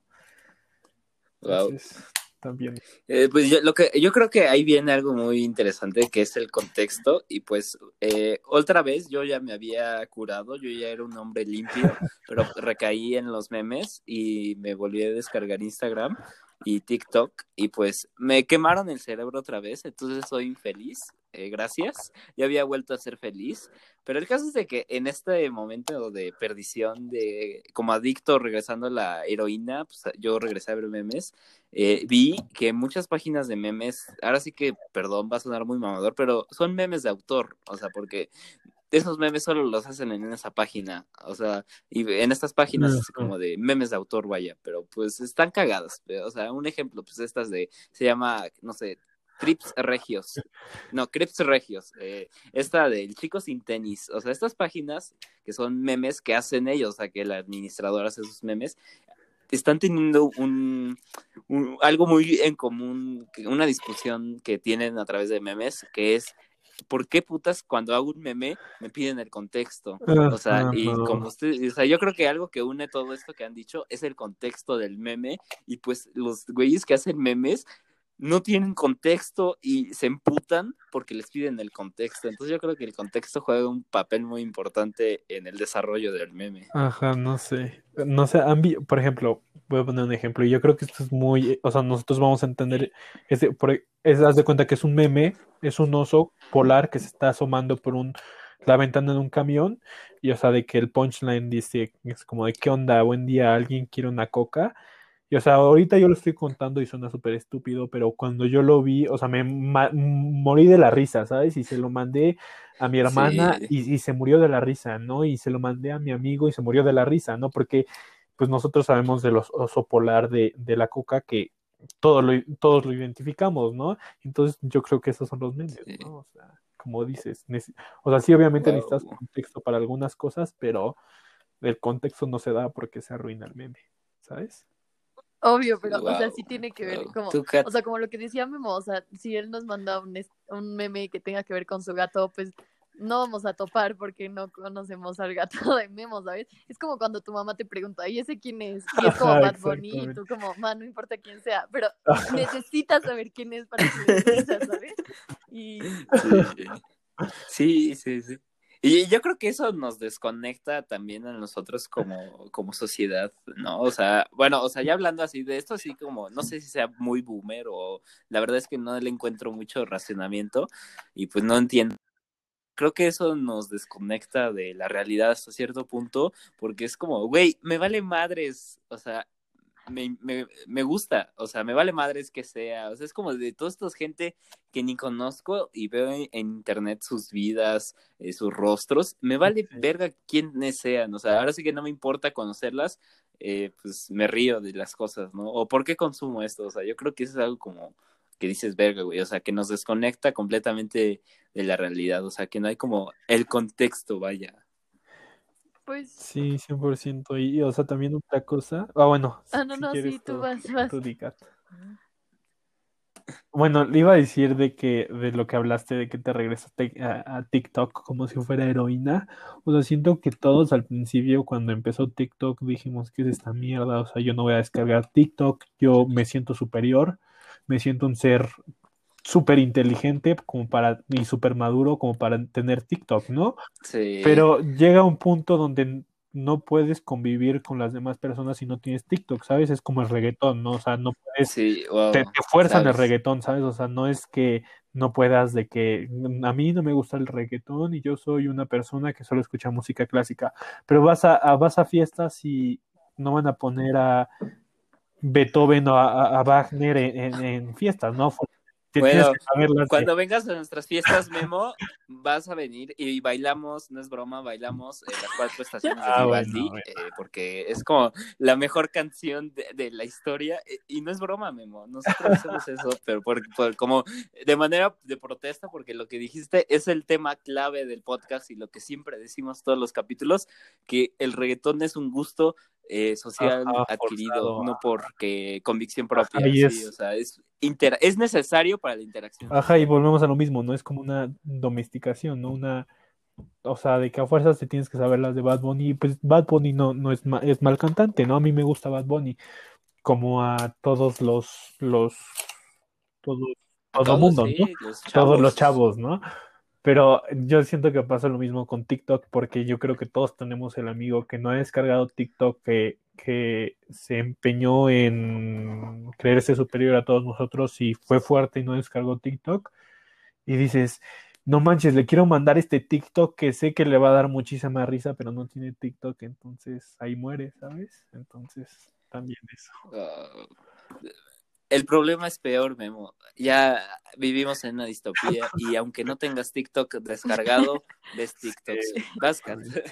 Eso es real, güey. Eso, pero no sé, o sea, volvemos, de este también es el tema de todos los podcasts. O sea, no todo es blanco o negro, ¿sabes? O sea, a lo mejor sí tiene algo de bueno, más bien no, estoy segura que tiene algo de bueno verle la vida a los demás, ¿sabes? Y somos una generación que, o sea, sí, le cuesta mucho ver un contenido más largo, pero somos eh, no sé qué tan bueno sea esto, pero somos fáciles de entretener, ¿sabes? O sea, y hay un sonido en TikTok que es como, ah, odio mi, o sea, no, no dice eso, pero es como, odio mi vida y luego es como que aparece una vaquita bailando y ya es como, la vida es buena de nuevo.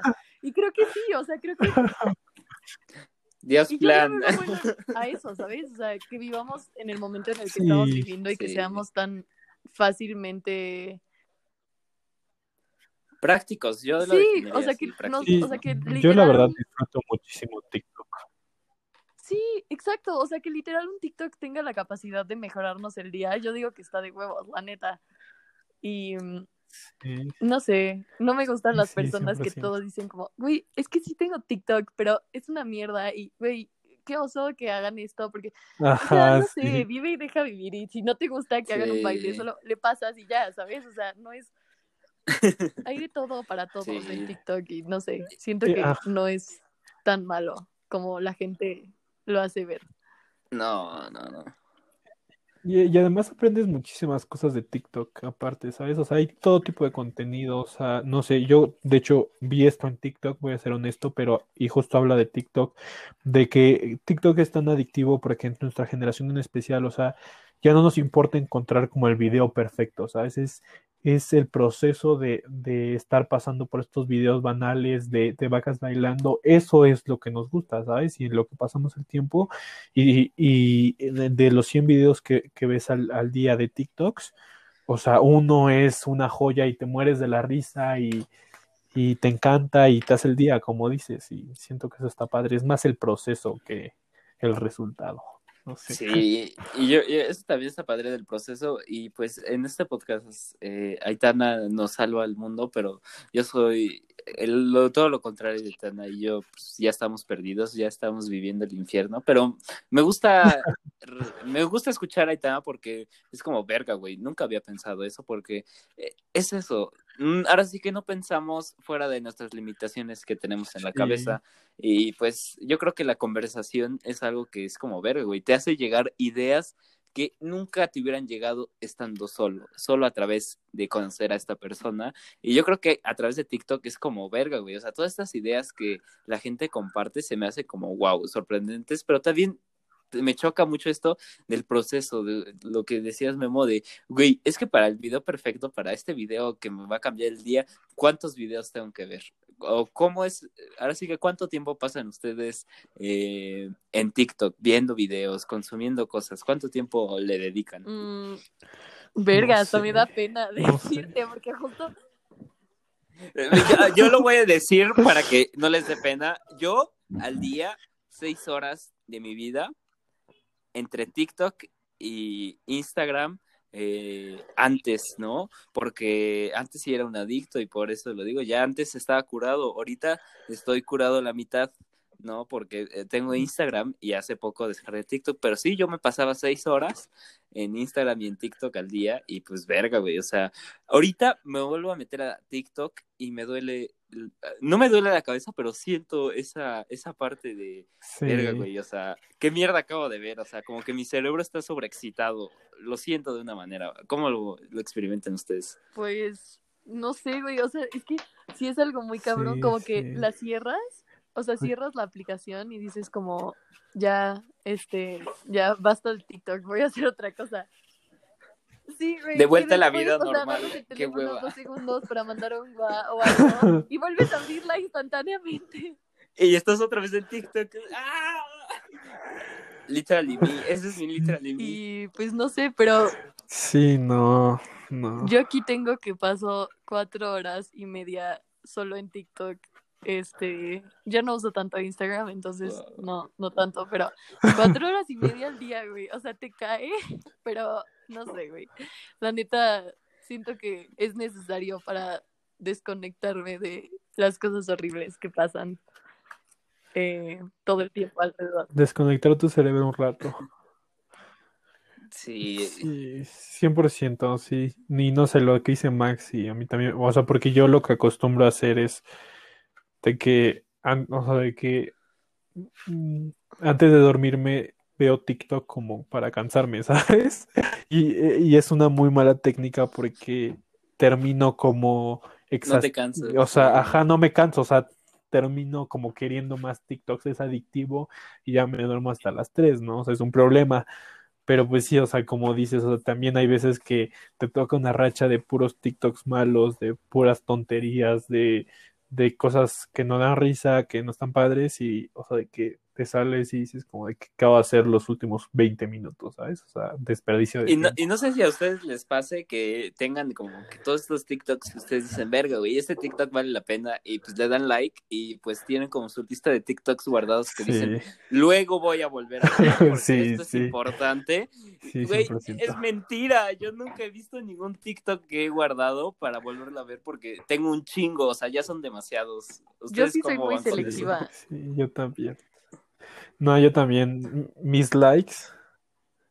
O sea, ¿tú no le das Sí, like a todo? Yo, yo no, o sea, solo las cosas que me gustaría O bueno. No, o volver sea, a yo ver. solo así, literal. Y sí, o sea, una Ah. parte de esas cuatro horas sí es volviendo a ver los TikToks a los que les doy like, porque solo le doy like si digo, ¿en realidad volveré a ver esto? O sea, en realidad me dio tanta risa que lo volveré a ver. Y si la respuesta es sí, ya lo guardo. O si es como, no sé, una receta o algo así, pues lo guardo. Pero, o sea, los de risa sí es como, hago un análisis introspectivo antes y sí pasó, o sea, sí, diario voy a la sección de, de likeados a ver, a reírme un poco. Me, me imagino esta escena como si fuera una oficina y un gabinete sin fin. Ahí están abriendo el gabinete. Videos que vean. Mm, se me trabó un saca una poquito, ¿me- carpeta me- y me se los escucha? pone a ver. Ya, Ya los Ah, escucho. Luego se, así se traba, no pasa internet. nada. No te preocupes. Eh, Ah, ok, ok. eh, ¿Se acuerdan más o menos en qué estábamos? O sea, para como retomar desde aquí. Sí, en los guardados de TikTok. Ah, sí, sí, sí. Y Memo nos iba a decir qué, qué onda con sus guardados. Ah, Ah, sí. sí. ¿Qué onda con tus guardados de TikTok, Memo? No, yo, yo al principio también hacía eso de los likes, pero la verdad, o sea, de que veo tantos TikToks al día, o sea, yo creo que la verdad no sé de qué exacto cuánto tiempo paso en TikTok porque a mí no me sale eso, pero eh, yo creo que como cinco horas, en serio, tengo muchos likes y, le doy like así de que algo que, que me, me, aunque me haga sonreír nada más, le doy like. Entonces yo ya procedo a guardarlo, ¿sabes? O sea, de que a dar save. Y ahí, o sea, de que los que tengo guardados son como mi holy grail, ¿no? O sea, es lo mejor de lo mejor. Y cuando estoy con alguien, con mi hermana o con algún amigo, de que digo, mira, mis TikToks guardados y nos reímos juntos y es una experiencia muy, muy bonita. Sí, pues es que los sí. TikToks son, yo creo que hay una frase que me describe totalmente de una artista que se la recomiendo mucho, eh, se llama Andrea Villalón. Eh, es, la puedes buscar en Instagram, tiene unas pinturas muy padres y tiene esta frase en la que dice, me encanta el internet, pero me está consumiendo. Y yo creo que me describe muchísimo. Y también otra morra en Instagram que es como, no sé, no sé qué pedo, pero es su proyecto artístico, ¿eh? O sea, es su proyecto artístico, es su cuenta de Instagram, o sea, ese es su, digamos, arte, vaya, su cuenta de Instagram, en la que usa los memes como arte y se me hace como impresionante todo su proyecto artístico basado en memes. Y también había otro güey que hacía memes basados en, un, en los sitcoms que veía y dije, wow, o sea, creo que de ahí, de lo que estábamos hablando, del origen del meme. Para ti, Memo, o sea, ¿cuáles son tus sitcoms favoritos?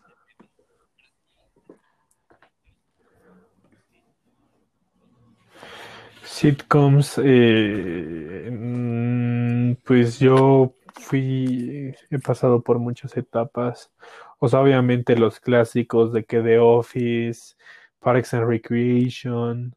eh, justo vi uno que me encantó, que es The Good Place, que literal es un sitcom, pero hablan de filosofía y hablan sobre la muerte y esta, estas temáticas de el paraíso y el infierno y, y está buenísima, la verdad se las recomiendo a cualquier persona que no la ha visto, está muy padre. The Good Place también, ¿qué otra veía? No sé, sitcoms, así yo creo que esas son las top 3 que más me han gustado. Pero, por ejemplo, también de que, de que Ah, Memo. Ah, ¿Tú lo escuchas, Kat? No. Ah, o sea, nos... ¿No me eh, escucharon? No, no, no. Vuelve, ¿nos puedes volver a repetir?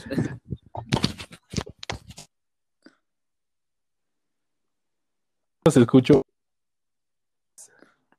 Ah, man, otra vez no te volvimos a escuchar. Eh, está- eh, ¿Puedes volver a empezar?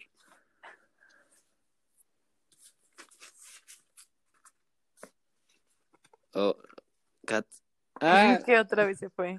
se nos quemó Memo. Eh, pues seguimos, no pasa nada. O sea, ¿qué tal si ahorita se vuelve a conectar otra vez y volvemos a empezar? Eh, güey, chécate esos memingos. Ya los vi. Memingos. Me Bueno, hace chingo que no escuchaba. Memingo. Es que había estos memes que hablaban sobre los nombres que le daban a los memes y me daban risa, o sea, Cyberchistín. ¿O qué otro nombre conoces tú?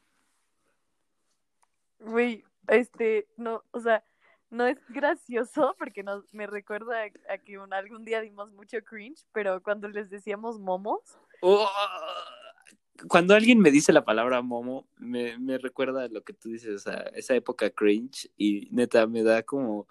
oh, me, me quiero cringe, matar. Sí. sí, güey, estaba bastante dank decir mo- momazo. Este, qué putoso. Y qué putos. Oh, Dios mío, no me recuerdes. Oh, Dios. Qué feo. Pero, güey, gracias a que fuimos esas personas, hoy somos lo que hoy somos. Somos, sí, yo creo que hay que agradecer e- eso, ¿no? O sea, el proceso.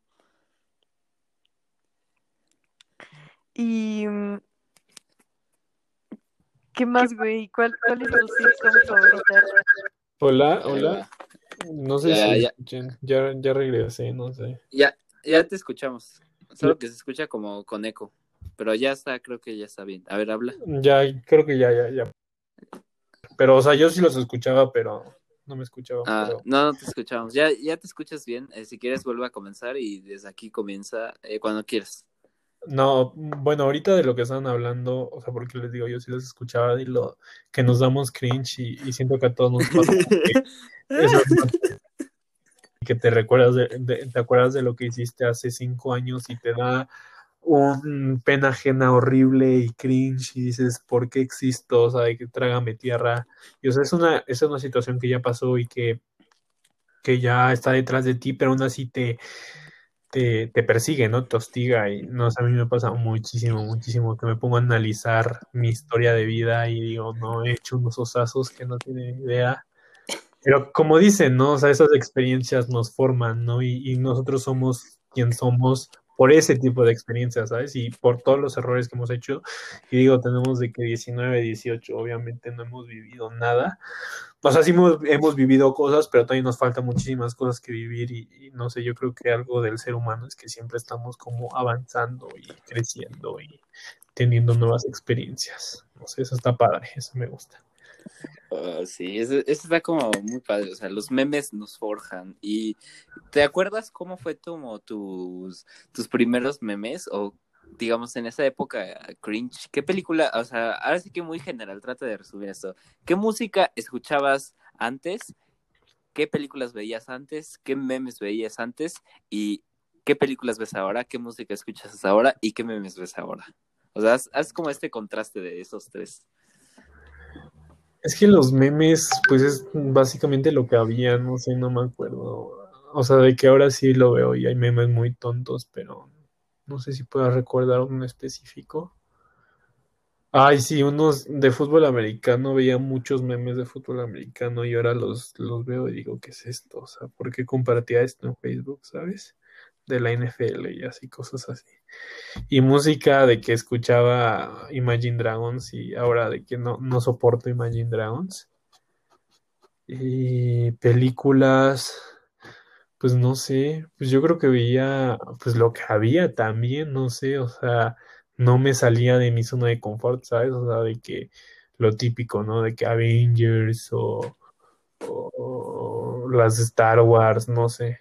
Yo siento que pues sí, o sea, de que es que también, o sea, a mí mi papá, o sea, como que es raro porque, o sea, de que nos ponía a ver de que Apocalipsis Now y, y El Padrino y todas estas películas de Francis Ford Coppola, pero si le dices Francis Ford Coppola no tiene ni idea de quién es ese güey.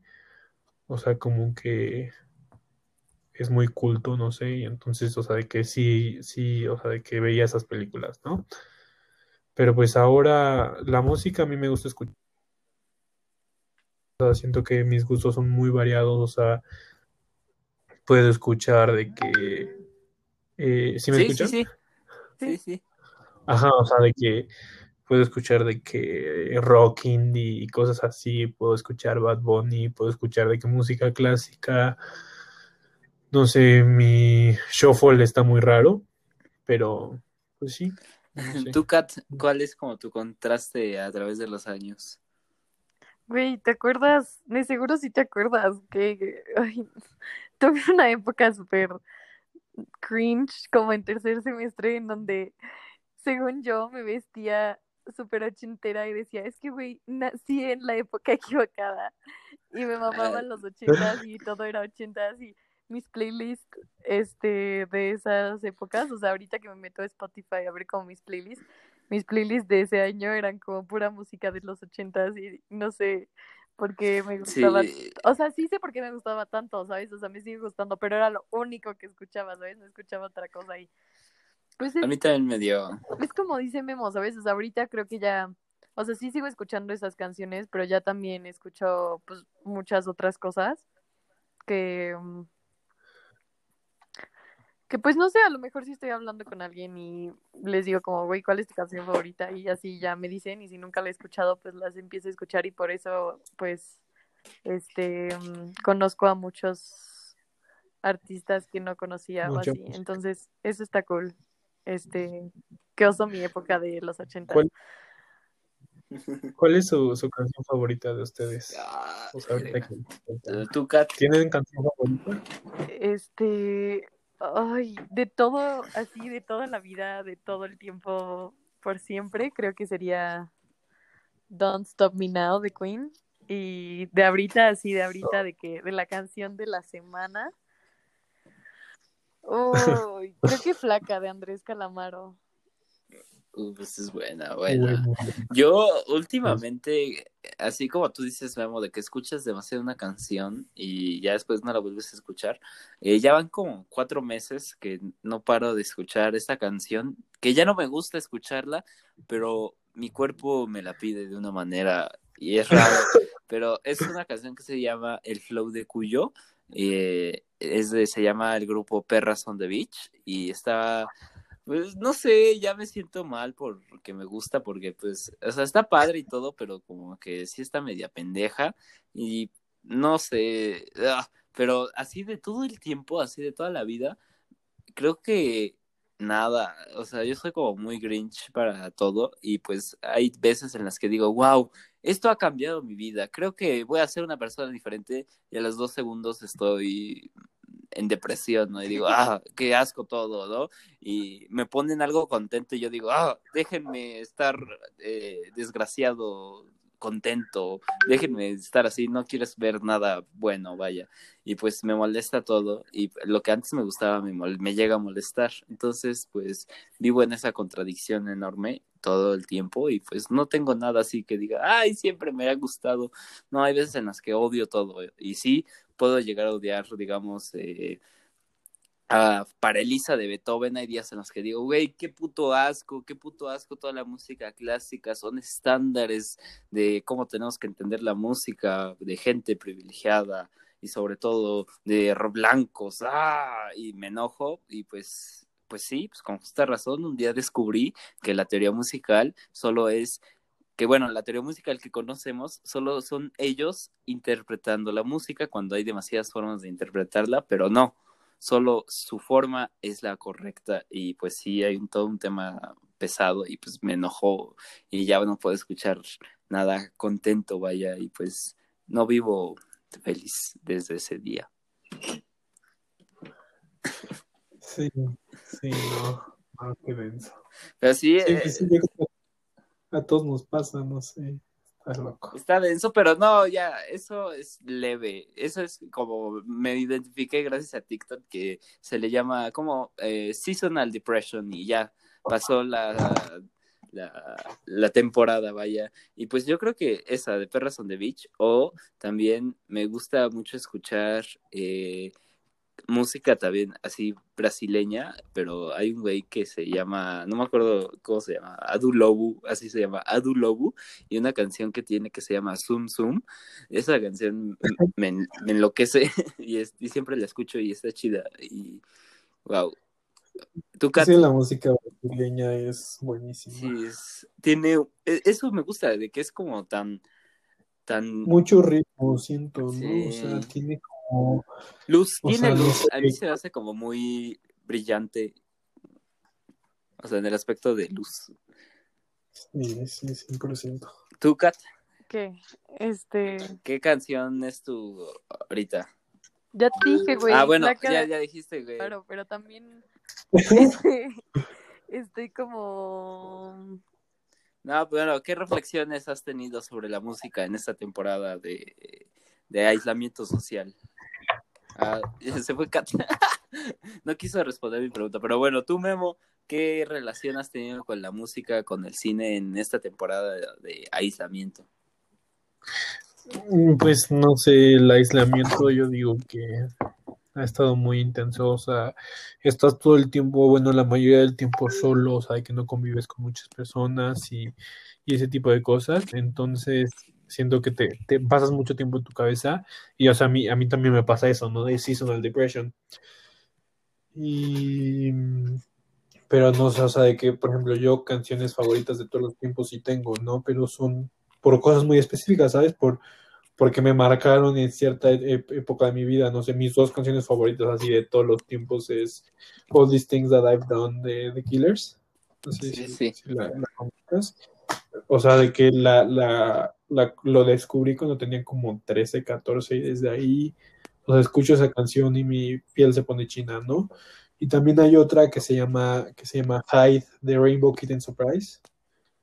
Eh, no sé si, si la conozcas, eh, si no, escúchala, o sea, las dos te las, te las recomiendo muchísimo, son, son, muy buenas y las dos bandas también son mis favoritas, pero te digo, son, están conectadas a cierto, cierta época de mi vida, ¿no? Y cuando las escucho me remontan a esos tiempos, ¿no?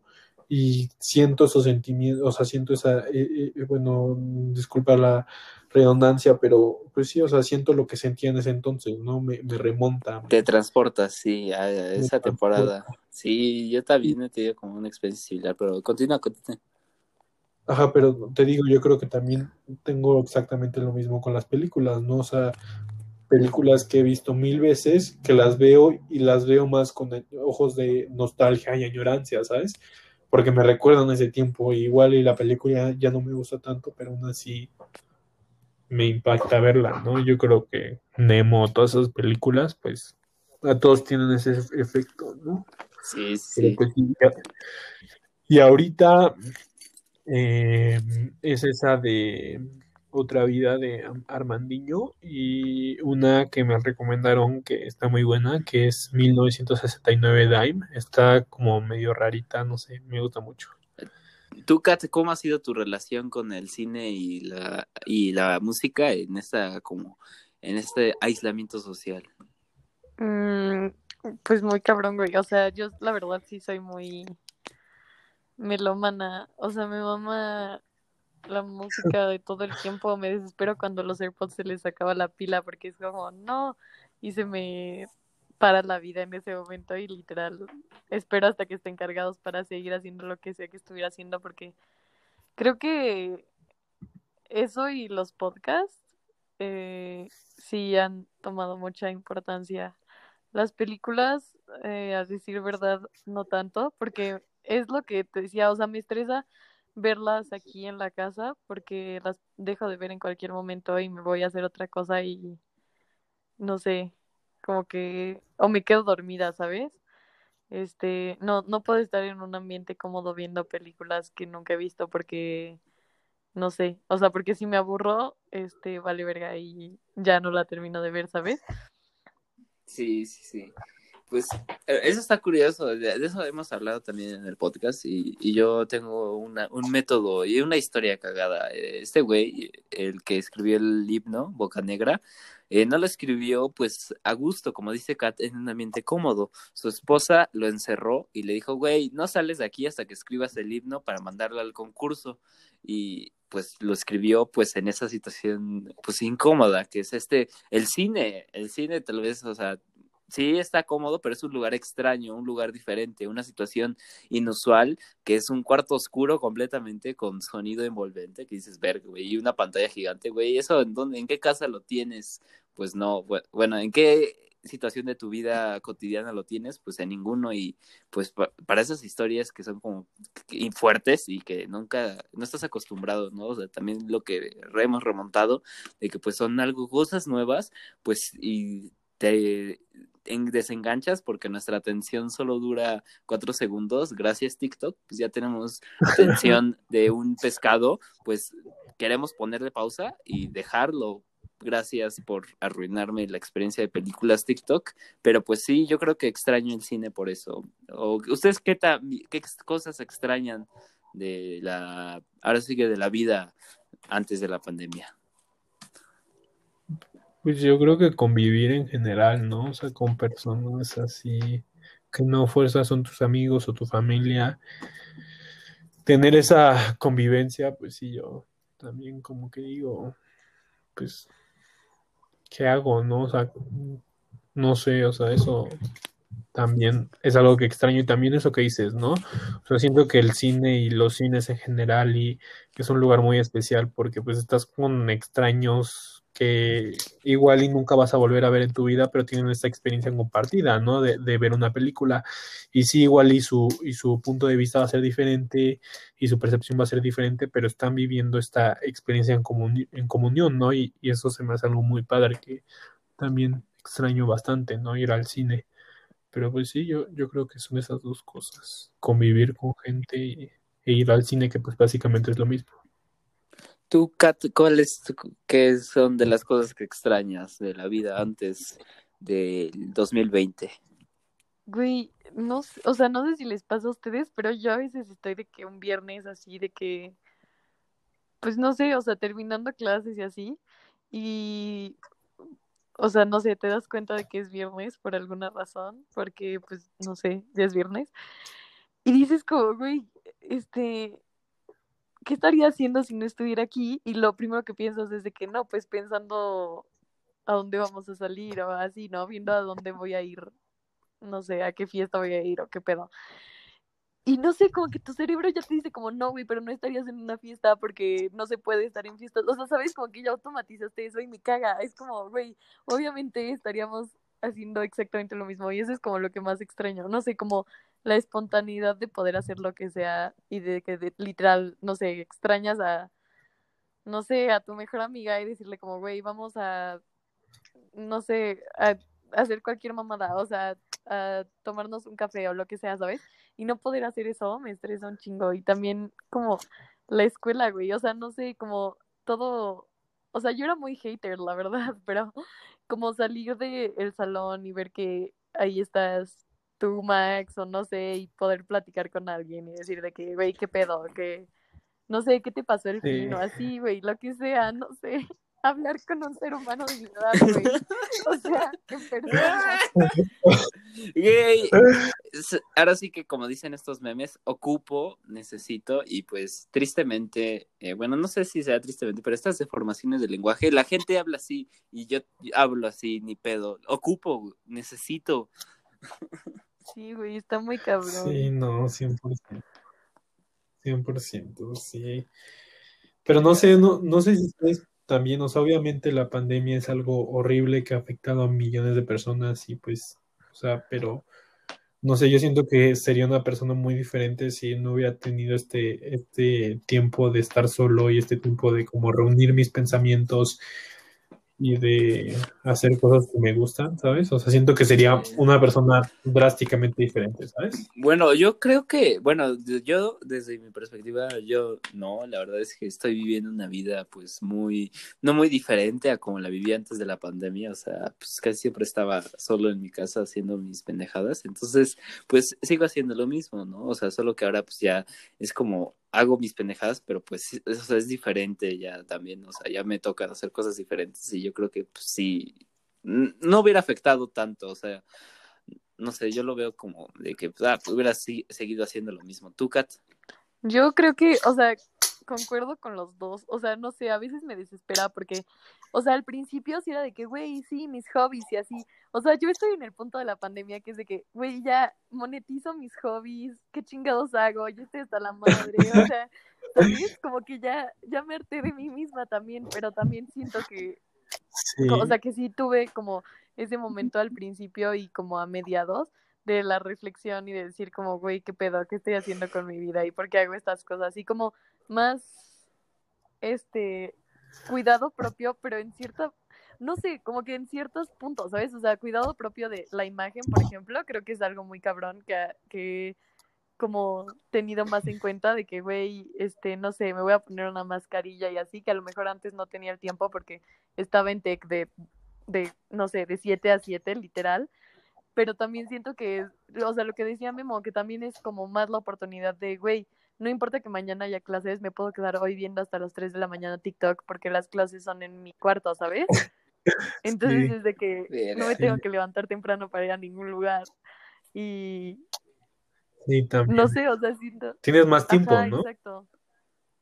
Pues desde también lo que dices de la imagen, o sea, yo creo que desde la vestimenta, o sea, ahorita ya es como, a mí me pasó una vez que pues ya lleva mucho tiempo pues sin salir a nada, así a nada, y pues tuve que salir a trabajar y dije, verga, güey, o sea, qué extraño se siente usar ropa, o sea, no sé, me sentí muy raro volviendo a usar ropa de calle, vaya. Sí, no sé, yo, e, es que también siento que es por momentos, ¿sabes? O sea, obviamente no toda la cuarentena he estado filosofando sobre mi existencia y mi lugar en este mundo, o sea, no, o sea, también, ah, ah, o sea, he tenido épocas, ¿sabes? O sea, de que, como hemos pasado tanto tiempo, o sea, ya es un año, ¿sabes? O sea, he tenido mi época donde literal no hacía nada todo el día, de que estaba acostado, estaba como, o sea, no, no tenía ganas de hacer nada, después otro tiempo donde me la pasaba viendo sitcoms, después otro tiempo donde me la pasaba viendo películas. O sea, siento que, o sea, lo que tú dices, Aitana, o sea, sí nos puso pausa en la vida a todos, siento, pero de todas maneras como que eso también es un pro, ¿sabes? Porque tienes más tiempo para hacer lo que te gusta, de alguna manera, ¿no? O sea, no sé. O sea, a mí lo que me gusta mucho es que ahora... Ajá. No, no, vas, así. Ajá, o sea, de que ahorita pues, tengo mil tiempo para ver películas, ¿no? Que es lo que me gusta, ¿no? O sea, puedo ver de que tres películas al día, ¿no? Si me da ganas y si tengo energía, ¿no? Y es un día bueno, ¿no? Y entonces, pues sí, no sé. No, es que sí, está como verga, O sea, yo creo que sí fue un golpe muy fuerte y por más que podamos decir, como yo acabo de decir, y pues sí, es, es bueno contradecirte hasta cierto nivel, vaya. O sea, está bueno aceptar que la cagaste y volver a decir otra cosa totalmente diferente. Pues por más que tengas la perspectiva de, ah, pues no ha cambiado mucho, verga, güey. O sea, creo que todo mundo ha cambiado demasiado su vida y yo creo que sí fue algo que nos dio ese momento de como de parar las cosas, pero a todo el mundo, o sea, y lo vi con mi papá, o sea, mi papá nunca había dejado de trabajar en 30 años. En 30 años nunca había tenido tanto tiempo sin trabajar y, dice que se sentía raro y dije, verga, güey, o sea, yo creo que esto es como, esto ya es más allá del problema físico de una enfermedad, o sea, yo creo que ya también deriva en como un problema con nosotros mismos. Fisiológico, ajá, sí. no sé. Uy, sí, o sea, hasta te das, ay, pues perdón. No, no, solo iba a decir que, sí. Este, hasta te das cuenta, no sé si les pasa a ustedes, pero hasta te das cuenta de cosas que, que faltan en tu casa o de que no sé, de las grietas que hay y dices de que, güey, aquí hay una no sé, una humedad o lo que sea, porque neta no pasabas tiempo en la casa, o sea, yo nunca comí en la casa, o sea, creo que hasta que nos encerraron había comido como tres veces en mi casa desde que me había mudado y siempre comía en Tec o en otras partes o no sé, me iba a comer a, no sé, a cualquier lado los viernes con alguien, ¿sabes?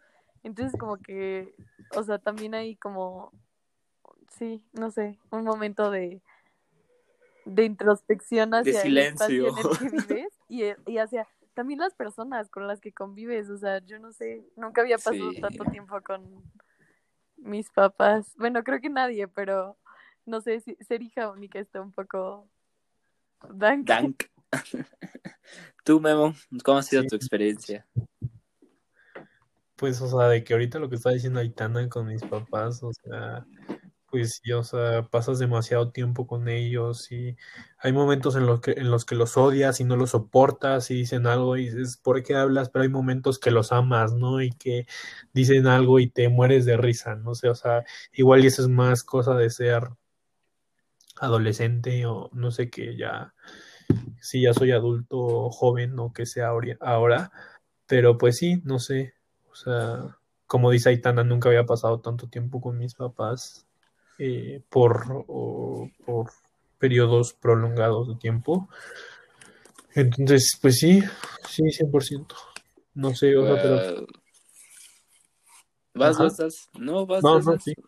No, o sea, lo único que iba a decir era que, pues sí, o- obviamente yo puedo decir esto de que me ha ayudado a, a conocerme, porque pues sí, también tengo cierto privilegio, ¿no? Mi realidad es completamente diferente. Sí, Entonces, pues sí hay gente que, que, que se le ha acabado todo, ¿no? O que ha quedado huérfana o que, o sea, también siento que el, que el impacto a otras personas ha sido horrible, ¿no? O sea, cosas que nunca te imaginabas que iban a pasar, pasaron, ¿no? Y es como el, la cosa más horrible pasó, ¿sabes? Pues sí, o sea, es un golpe muy duro, ahora sí que de cierta manera para lo económico y para pues todo este pues sector de que se dedica a, pues, al comercio y sobre todo pues, a vender cosas eh, cuando salimos y cosas así, porque no sé si han dado cuenta, a ver, cheque, hagan esto, yo hoy me di cuenta y dije, verga, güey, qué pedo, es de que los espectaculares en Toyocan eh, no, bueno, antes de, un poquito antes de llegar como para hasta allá de Toyocan, donde hay puros árboles, eh, por antes de las Torres del Centenario, todos los espectaculares se rentan. Ya, o sea, ya no hay tanto, di- digamos, tanta, pues, movilidad de dinero como para de- pagar un espectacular que están vacíos, ¿no? Y yo creo que eso está como verga, güey. O sea, ¿cuándo ustedes habían visto una ciudad sin espectaculares? Sí, sí, no, pues no, nunca. Pero, no sé, también, a veces, o sea, por ejemplo, con esto de los espectaculares y todas estas cosas, o sea, a veces como que yo, no sé que ustedes qué piensen o si, o si lo han pensado, o sea, yo me siento culpable, ¿no? De que me empiezo a preocupar de este tipo de cosas, o sea, de lo, de lo que hemos estado hablando, y digo como de, no, pues qué, qué estupidez en realidad, ¿no? Porque pues te das cuenta de lo que está pasando afuera y te das cuenta, o sea, las muertes que ha habido y, y todas las personas que han perdido a alguien que quieren, y dices como de chale, ¿no? O sea, Sí. soy muy afortunado, ¿sabes? O, o, o por qué me estoy preocupando que, que, que no estoy yendo a la escuela o que no estoy haciendo esto, ¿no? O sea, que no estoy viendo a mis amigos cuando hay, cuando conozco a gente que sus dos papás se murieron, ¿no? O sea, dices como, de, no, pues está mil veces más fuerte, ¿no? Que sus dos papás perdieron el trabajo, cosas así, ¿sabes? Sí, no sé, siento que es algo que pues obviamente nos ha afectado a nosotros y pues sí podemos llorar de que, ay, no tuvimos graduación, ¿sabes? Pero es como de, güey, pues, es como lo menos importante. ajá, o sea, lo importante es que estamos con salud, estamos Sí. haciendo algo que nos gusta, o sea, ahorita estamos hablando, o sea, no sé, o sea, siento que... Sí, sí, sí, o sea, de que podemos tener la oportunidad de tener este espacio para intercambiar ideas y pues de que, pues wow, o sea, todo lo que hay detrás de que hoy estemos aquí platicando, ¿no? Todo lo que también no nos ha pasado, yo creo que es, también es algo importante a considerar, pero, te- o sea, yo creo que sí, es importante tener todo eso en cuenta, pero como para, pues, yo creo que no nos tenemos que preocupar eh, o no, no nos tenemos que sentir culpables de cosas que no están dentro de nuestro control. no, o sí. sea, yo creo que eso es como el clave. Tú, Kat, ¿cómo has llevado todo este como eh, moralismo? O no sé, no sé cómo sea este pedo, pero tú cómo Sí. lo has llevado, Kat. Pues igual, o sea, a veces también digo como, o sea, no sé, mi mamá es mucho de siempre recordarme, o sea, cuando me tiro a la mierda y digo como, güey, no, odio mi vida. Mi mamá es mucho de decirme como, güey, ni al caso, o sea, mm, hay un chingo de gente peor que tú, o sea, ya déjate de mamada, ¿sabes? Y como que sí, en ese momento sí digo como, mm, es real, pero, o sea, como que no sé, no me, no, sí, sí, me, si siento culpa, no me dura la culpa, porque, güey, o sea, pues es como dice Max, ¿sabes? O sea, no, no depende de mí y hasta cierto punto, no sé si voy a sonar muy colera, pero, o sea, sí siento empatía por, por esas personas y hasta cierto punto sí, sí dejo de sufrir porque digo como, sí, no mames, o sea, qué pedo con, o sea, con lo afortunada que soy, pero hasta cierto punto, pues en mi vida propia y para Itana eso es como, o sea, lo malo es lo peor, ¿sabes? Y no, o sea, no me tiene que pasar algo de Sí. esa magnitud para que ella sienta que eso es lo peor, porque pues literal hasta mis experiencias, o sea, hasta lo que yo sé, lo que, o por lo que estoy haciendo drama es como lo peor, ¿sabes? Y Sí, Ajá, sí, o sea, sí, 100%, o sea, ningún problema es muy, es pequeño o es mm, de menor, ¿sabes? O sea, todos tenemos pedos en nuestra vida y que para nosotros, o sea, pues sí, nos impactan muchísimo, ¿no? O sea, no sabemos lo que la persona a nuestro lado está pensando, ¿no? Y tiene razón, sí, o sea, de que todas, todas nuestras experiencias son totalmente diferentes, siento. Y todas valen lo Sí. mismo, ¿sabes? O sea, no, no, no, no le quita o le suma importancia, ¿sabes? sí, sí, sí. No, es que, wow, o sea, yo creo que eso es como algo muy, muy, wow.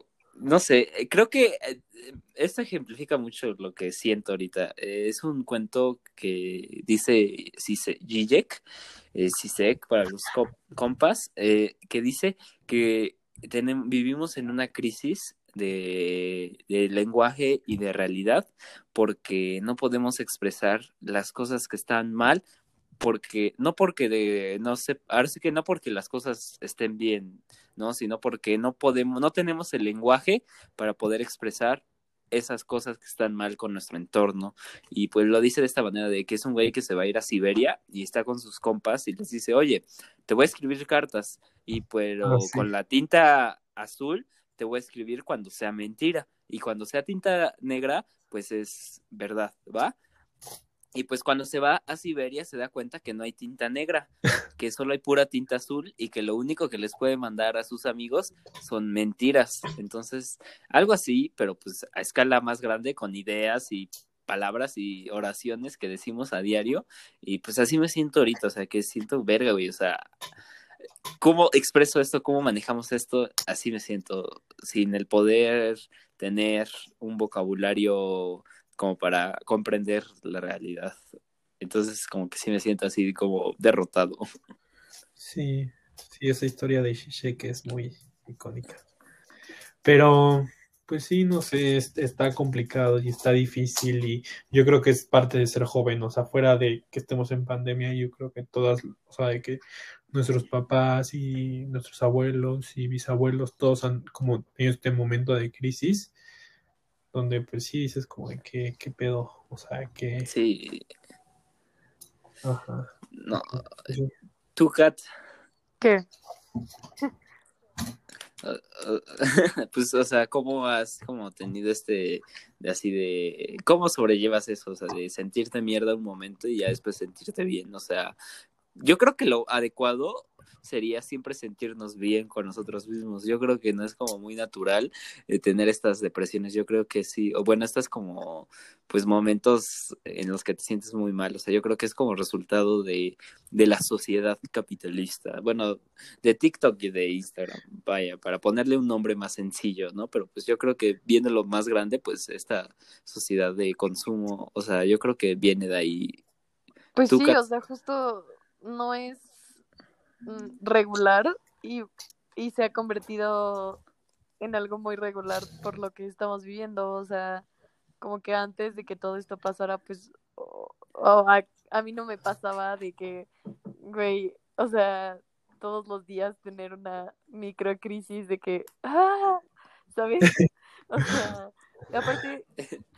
Esa es mi vida ahora. No, no sé, yo, yo difiero, yo la verdad, o sea, de que pienso que no, o sea, que no es algo que se está haciendo, o sea, de que no está, no es popular tener depresión, ¿sabes? O sea, yo siento que no, yo siento que desde inicios de la humanidad, desde 500 miles de años, la gente tenía depresión, ¿no? O sea, la única diferencia es que ahora obviamente lo hablamos más, ¿no?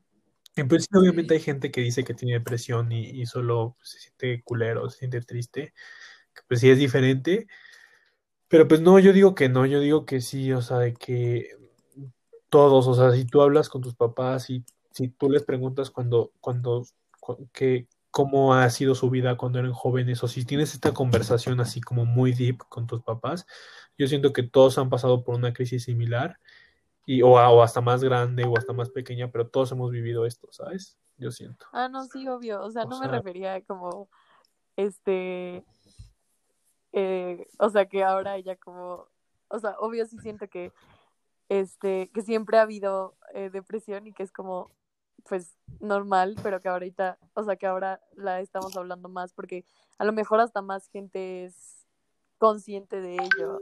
Eh, pero no, o sea, me refiero a que, o sea, no, no per se a que sea este, depresión, pero a sentirme de que, o sea, obvio me sentía así antes de que todo esta mamada pasara, pero como que tener una crisis diaria de que, güey, mis años jóvenes están yendo, ¿sabes? O sea, como que, no sé, como este sentimiento de desesperación, no, o sea, siento que ahora es como Sí. Pues no sé, es culero, porque pasa a diario, al menos como, no sé, un microsegundo en el que dices como, ah, ching, ya es tarde y no he hecho nada con mi vida, ¿sabes? Entonces, no sé, está un poco... Yo, yo, justamente como dices, o sea, de, son como los mejores años de mi vida, vaya, o sea, yo creo que está reforzado y esto pues por eh, lo que, eh, lo que nos lo como ha dicho Memo, o sea, nos domestica en las generaciones arriba de nosotros, o sea, de los güeyes más grandes que nosotros, siempre le pruebas a preguntar, oye, ¿cuáles son tus mejores años de la vida? Ah, güey, la prepa ah, güey, eh, la secundaria sí están muy mal de la cabeza, ah, la primaria. no, pero, o sea, bueno, así en general yo creo que es la prepa. No sé ustedes, de cuando ustedes preguntan cuál ha sido como esa época que la gente dice, wow, esa fue la época más contenta de mi vida. O la universidad también. Eh, bueno. No, no sé, o sea, pues sí, obviamente sí, o sea, hay gente que dice, ah, sí, la universidad, la prepa, pues sí, obviamente cuando eres joven, ¿no? Pero no sé, a mí no me gusta pensar eso como tú dices, o sea, tenemos como esta, esta, esta regla de que a fuerzas la prepa tiene que ser o la universidad tiene que ser tus mejores años, pero yo siento que no, ¿no? O sea, si dices eso, está muy triste porque no va a haber nada mejor en el resto de tu vida, ¿no? Y apenas...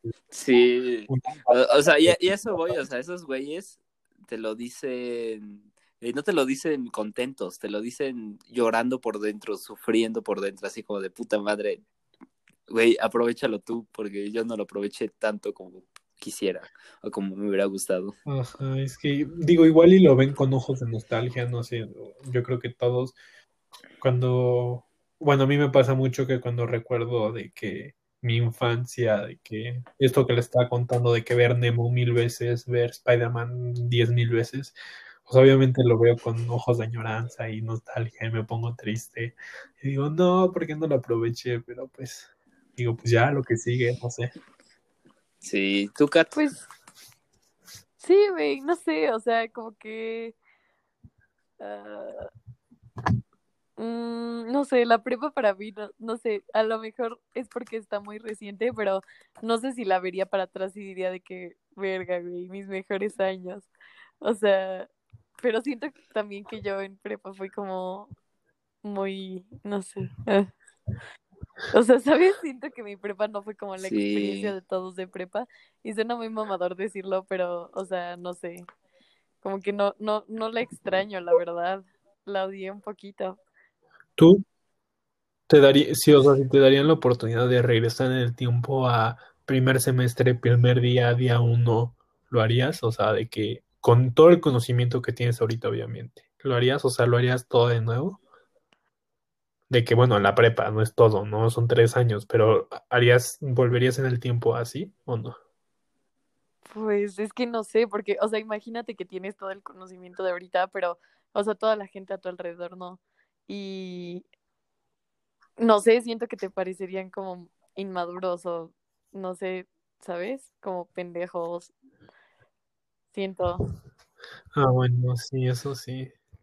Y si te darían, no sé, tú, Max, qué pienses, pero, o sea, por ejemplo, si te darían las dos opciones de borrar tu memoria y empezar desde cero, o con el conocimiento empírico que tienes ahorita, ¿qué harías?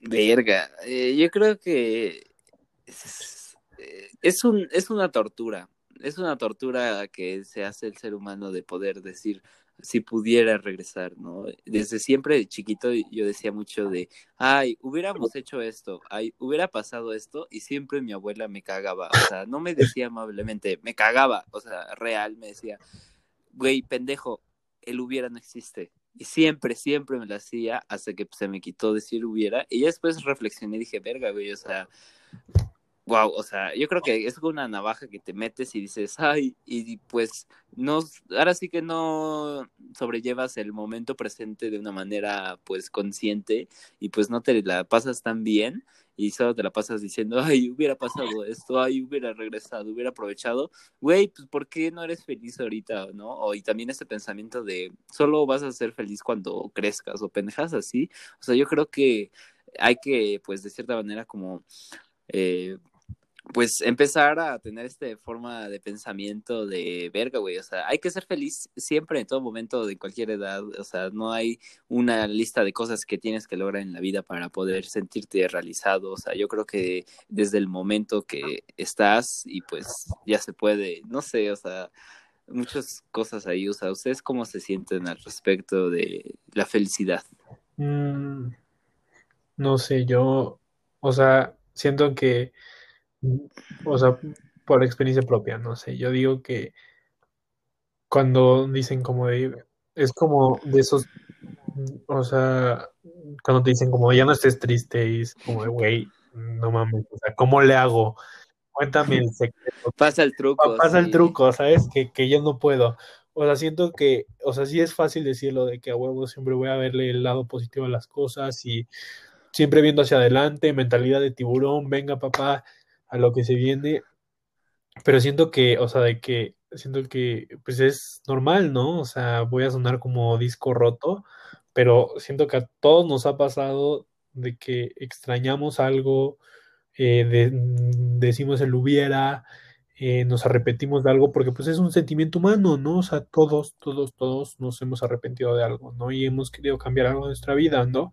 Y nos hemos sentido culero por eso, ¿no? Es, es algo muy normal y pues que no hay que luchar, ¿no? O sea, que cuando, o no hay que pelearnos contra este sentimiento, cuando se venga, pues pensarlo y pues si te afecta demasiado, pues busca ayuda y si no, igual ya hasta te ayuda, ¿no?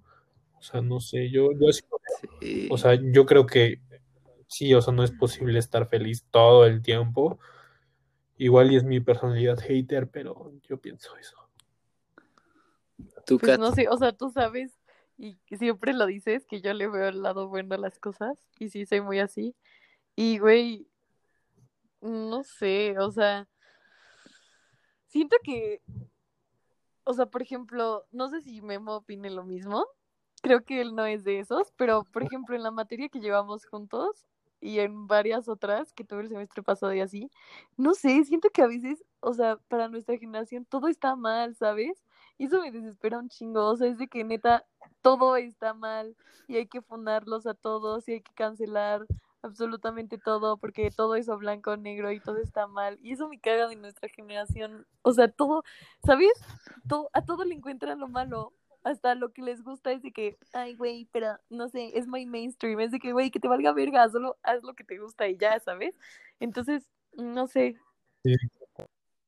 Y, y siento que sí somos muy del hubiera, ¿sabes? Y más ahorita que todo es como, no sé, ¿qué hubiera pasado si le hubiera hablado, si le hubiera contestado la historia, si no le hubiera reaccionado así a la historia y le hubiera reaccionado a- así, ¿sabes? Es como, verga, o sea, Sí. no sé. Verga, sí, Sí. eh, yo tengo una hubiera así, cabrón. Eh, tengo una denuncia. eh, chicos, ya no hagan más popular la película de Scott Pilgrim. Scott Pilgrim arruinó mi vida eh, por unos años. Qué bueno que ya después la arreglé. Y pues, chinga tu madre, Scott Pilgrim. Eh, arruinó mi vida amorosa. Me, caga Scott Pilgrim desde ese ¿Por qué, día. güey? Yo y tengo verga, una- güey. Yo tengo Sí, una todo es percepción muy malo. diferente de Scott Pilgrim y, y el amor, güey. ¿Por qué te caga, güey? Pinche Scott Pilgrim. A mí también me caga un poquito. Es un puto simp de mierda, o sea, toda la No, no es un simp, es-. Bueno, sí. A ver, sigue, ver. sigue. Tú di, yo, eh, tú di tu contrapunto de Scott Pilgrim. Yo digo que es una historia de amor súper ultra pendeja, eh, refuerza el mito del amor romántico. Güey, ¿qué tal si un día eh, Scott Pilgrim le dejara de gustar Ramona? ¿Eh? ¿Qué hubiera pasado? Ajá, o sea, mm, pues sí es, es un poquito tóxica y no sé, o sea, es una mentalidad, o sea, sí que te tienes que, de los contra los seis exes malvados, o no me acuerdo cuánto- cuántos eran, pero no sé, o sea, mm, Scott Pilgrim se me, se me hizo una personalidad muy tóxica, ¿sabes? O sea, cómo trataba a Ramona, cómo trataba a la, a la chica otra, a, A la Knives. Knives. a la. Nice, o sea, y cómo trató a, a la baterista, o sea, siento que es una persona muy mierda y muy tóxica, pero pues igual y Sí, jo- jódete, que- Scott Pilgrim. lo que te choca, te checa, ¿no? O sea, nunca sabes, ¿no? Sí. Igual Yo soy esa persona y no me doy cuenta, pero aún así, no sé, siento que Scott Pilgrim es muy tóxico. No, pues yo por eso digo que me caga, porque yo, yo, yo, yo quería ser Scott Pilgrim y tuve situaciones en las que dije, verga, güey, ¿qué haría Scott Pilgrim? Mal momento para poner, preguntarte y decir, ¿qué haría Scott Pilgrim? Nunca lo hagas y sobre todo, de ningún personaje de Michael Cera. O sea, tal vez Michael Cera como actor, pues sí, él sí, pero como un personaje de Michael Cera jamás.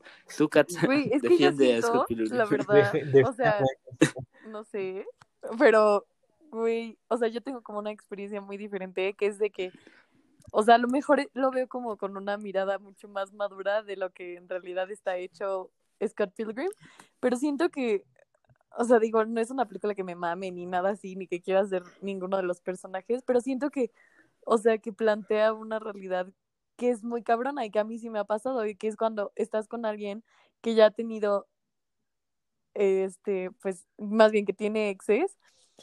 Mm, Para mí, en lo personal, Scott Pilgrim plantea una madre que es como un pedo psicológico muy cabrón que como que te sientes de la verga porque a veces sientes que no eres como los Sí. otros exes, ¿sabes? Entonces, para mí es como, o sea, para mí, güey, o sea, no sé, tal vez si era una persona de la verga, pero para mí como que el planteamiento de que tenga que luchar con los exes es como muy real, güey, porque tú en tu propia mente luchas con los exes de esa persona, aunque, güey, aunque esa persona te diga de que, güey, obvio eres, o sea, ¿sabes? En este momento estoy contigo, o sea, no te tienes que preguntar eso, pero es como, no, ¿sabes?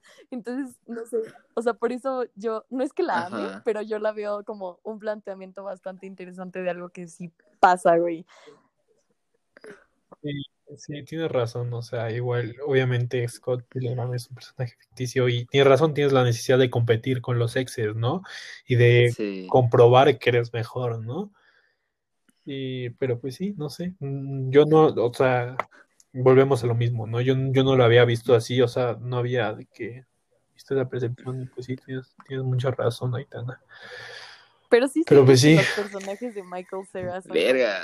super simps. O sea, literalmente todo super cool seguía porque el güey le quiere comprar la puta botella de vodka a la morra, ¿sabes? O sea, es como, o sea, toda la pinche película es sobre eso en realidad. Entonces es como, no sé. Y en Juno es un hijo de puta, ¿sabes? Sí, como, bueno, no sé. Todo mal. Eh, En Super Cool me cae, me cayó más gordo el personaje de Jonah Hill que de Michael Cera, ¿no? Pues, Será así. pero pues sí, no sé, ¿ya vieron la de This is the End? Donde Michael Cera es Michael Cera. Eh, ¿Dónde? Ah, en una de que se acaba, se está acabando el mundo. Ajá, o sea, la película está muy tonta y, o sea, de que mm, a veces te desespera, pero esa parte es muy chistosa. Cuando Michael Cera es Michael Cera, está muy cagado. Y como que acosa a Rihanna, ¿no? Sí, sí, hay, hay un TikTok muy, muy, muy Sí, está- popular de eso. Pero está muy cagado de que sí, les recomiendo los primeros de que 30 minutos de This is Dance.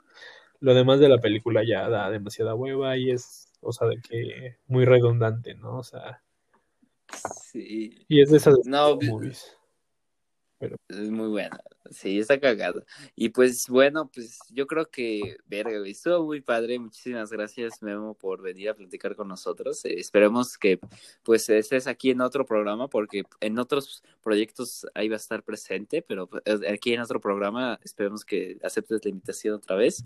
Y para despedirnos tenemos una dinámica muy padre, que es como si fuera una reunión de alcohólicos anónimos. Entonces, platícanos qué aprend ahora sí que como cómo te sentiste, eh, qué te llevas y qué dejas, ¿no? O sea, qué cambió tu perspectiva.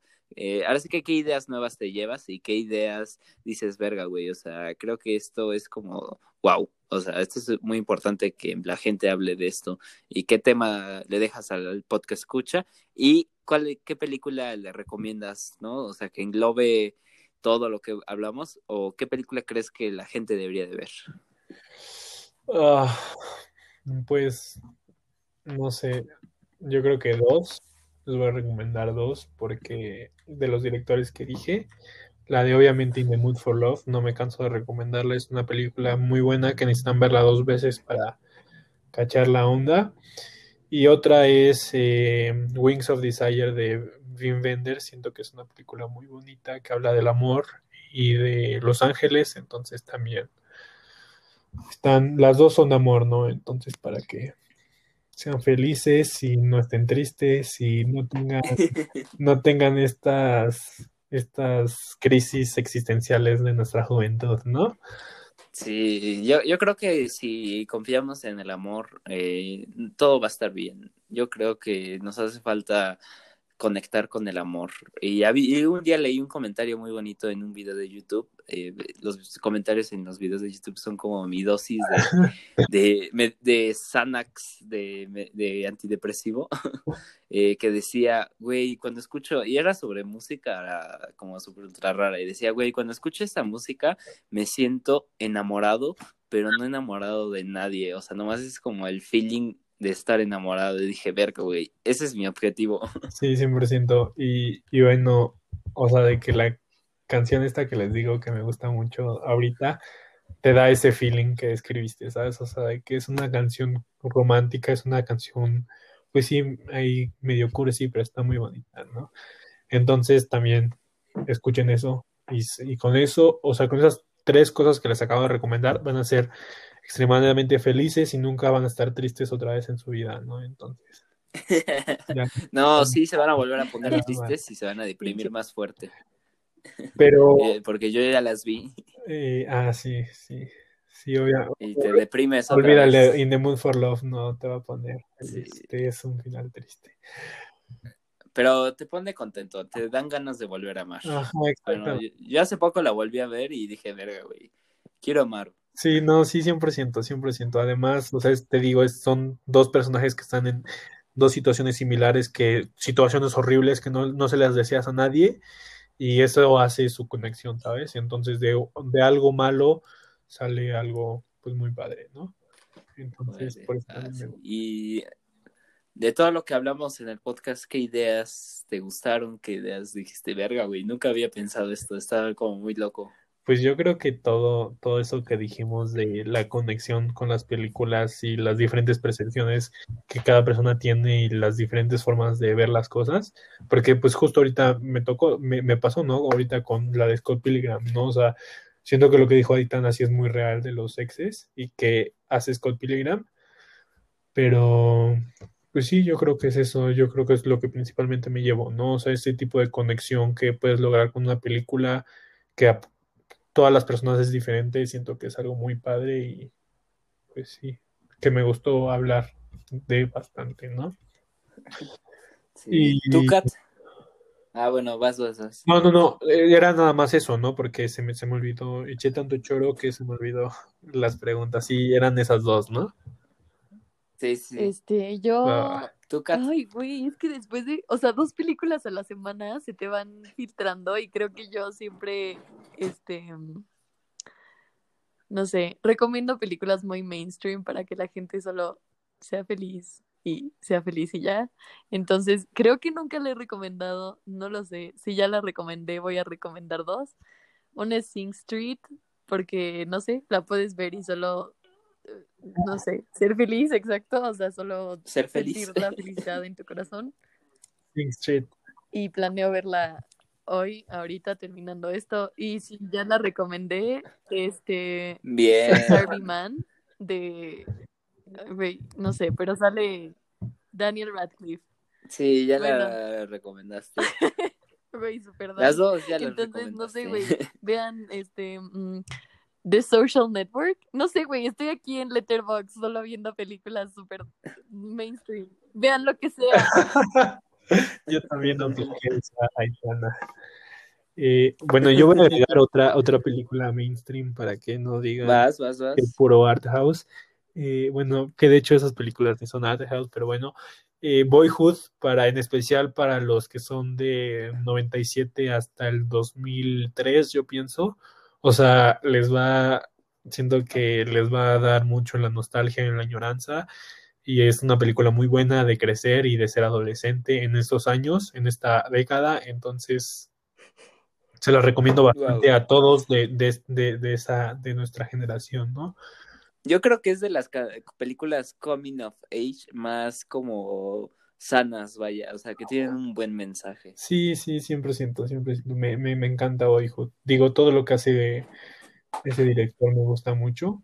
Digo, estoy enamorado con las de Before, Before Sunrise, Before Sun- sí. Sunshine. O sea, también se las recomiendo esas, pero sí, Boyhood, véanla. La tienen que ver. Este, pues Max, solo falta tu película y ya para que cerremos esto. Y eh, yo quería escaparme de mi película porque igual tengo igual. No, verga, güey, es que a mí me pasa algo muy raro. eh, últimamente, como he visto muchas películas y como eh, es curioso, se me quemó el cerebro, o sea, así real se me quemó porque un día dije, verga, güey, voy a aprovechar mucho el día. eh, nunca lean demasiado en un día, se les quema el cerebro y yo vengo así como, verga, güey, leí mucho y ya se me quemó el cerebro y no pienso bien, entonces no sé qué pensar. Eh, yo creo que recomendaré mm, la última película que vi que me gustó, se llama Verga. Ah, y, y lo peor de todo es que la acabo de ver así real y se me olvida el nombre y ya no puedo decir nada y me bloqueo. Ya, vean Shrek Pero 2. pues, en nombre ay, de Max, ¿cómo se llama? vean ¿Cómo se Shrek llama? 2. Y- Shrek 2, ya. Shrek Y bueno. 2, leí. Espa- va- vean todas las segundas partes de las películas. O sea, Spider-Man 2, Shrek 2, eh, no sé, todas las segundas partes. A veces son mejores que la primera. O a veces son peores. Ese es el distintivo. Exactamente. Ahí. Pero bueno, pues muchísimas gracias. Eh, pues no más, este está como, este es el- ha sido el podcast que más nos hemos extendido y el más interesante. A mí me gustó mucho, estuvo muy padre. Eh, pues Memo, creo que pues ya ha llegado la hora de despedirnos. ¿Algo, un mensaje último que quieras dar? Pues no sé, yo creo que el mensaje del podcast y en lo que cerramos es, pues no importa que sentirte triste a todos nos pasa, no importa de que tengas estas crisis existenciales, es muy normal. Solo, pues, No estás solo. ajá, solo. no, no, no te pases porque después entras en un hoyo donde no vas a poder salir. Y pues sí, sé, sé feliz, ve las cosas positivas a, a la vida y, y ve películas, ¿no? Ya, ya sé cuál voy a decir. Eh, se llama La vida de Brian, Life of Brian, de estos güeyes que se llama Monty Python. Neta, véanla y no, se van a cagar de risa demasiado. O sea, nunca me había reído tanto con una película y a mí me cagan los musicales y es como tipo musical. Entonces, véanla, está súper chida. eh, me encanta. La vida de Brian. No, pues muchas gracias, Memo. Esperamos poderte este, volver a tener aquí. Eh, y cuando regresemos a la presencialidad, pues en presencialidad y como ya lo dijo Max, eh, pues otros proyectos contigo tenemos pendientes, este, se vienen cosas grandes y pues muchas gracias por venir. Se vienen cosas grandes. Este, y pues Eh, pues nada. gracias. Sobre. Bueno, sí. Bueno, Pues buenas muchas noches. gracias, muchas gracias. Ya quedaron, ¿eh? O sea, lo de No. Wong Kar Wai, Claro. mm, no, retrospectiva de Wong Kar Wai en este podcast. Sí, se va a armar. Va. Gracias, Memo. Gracias, Aitana.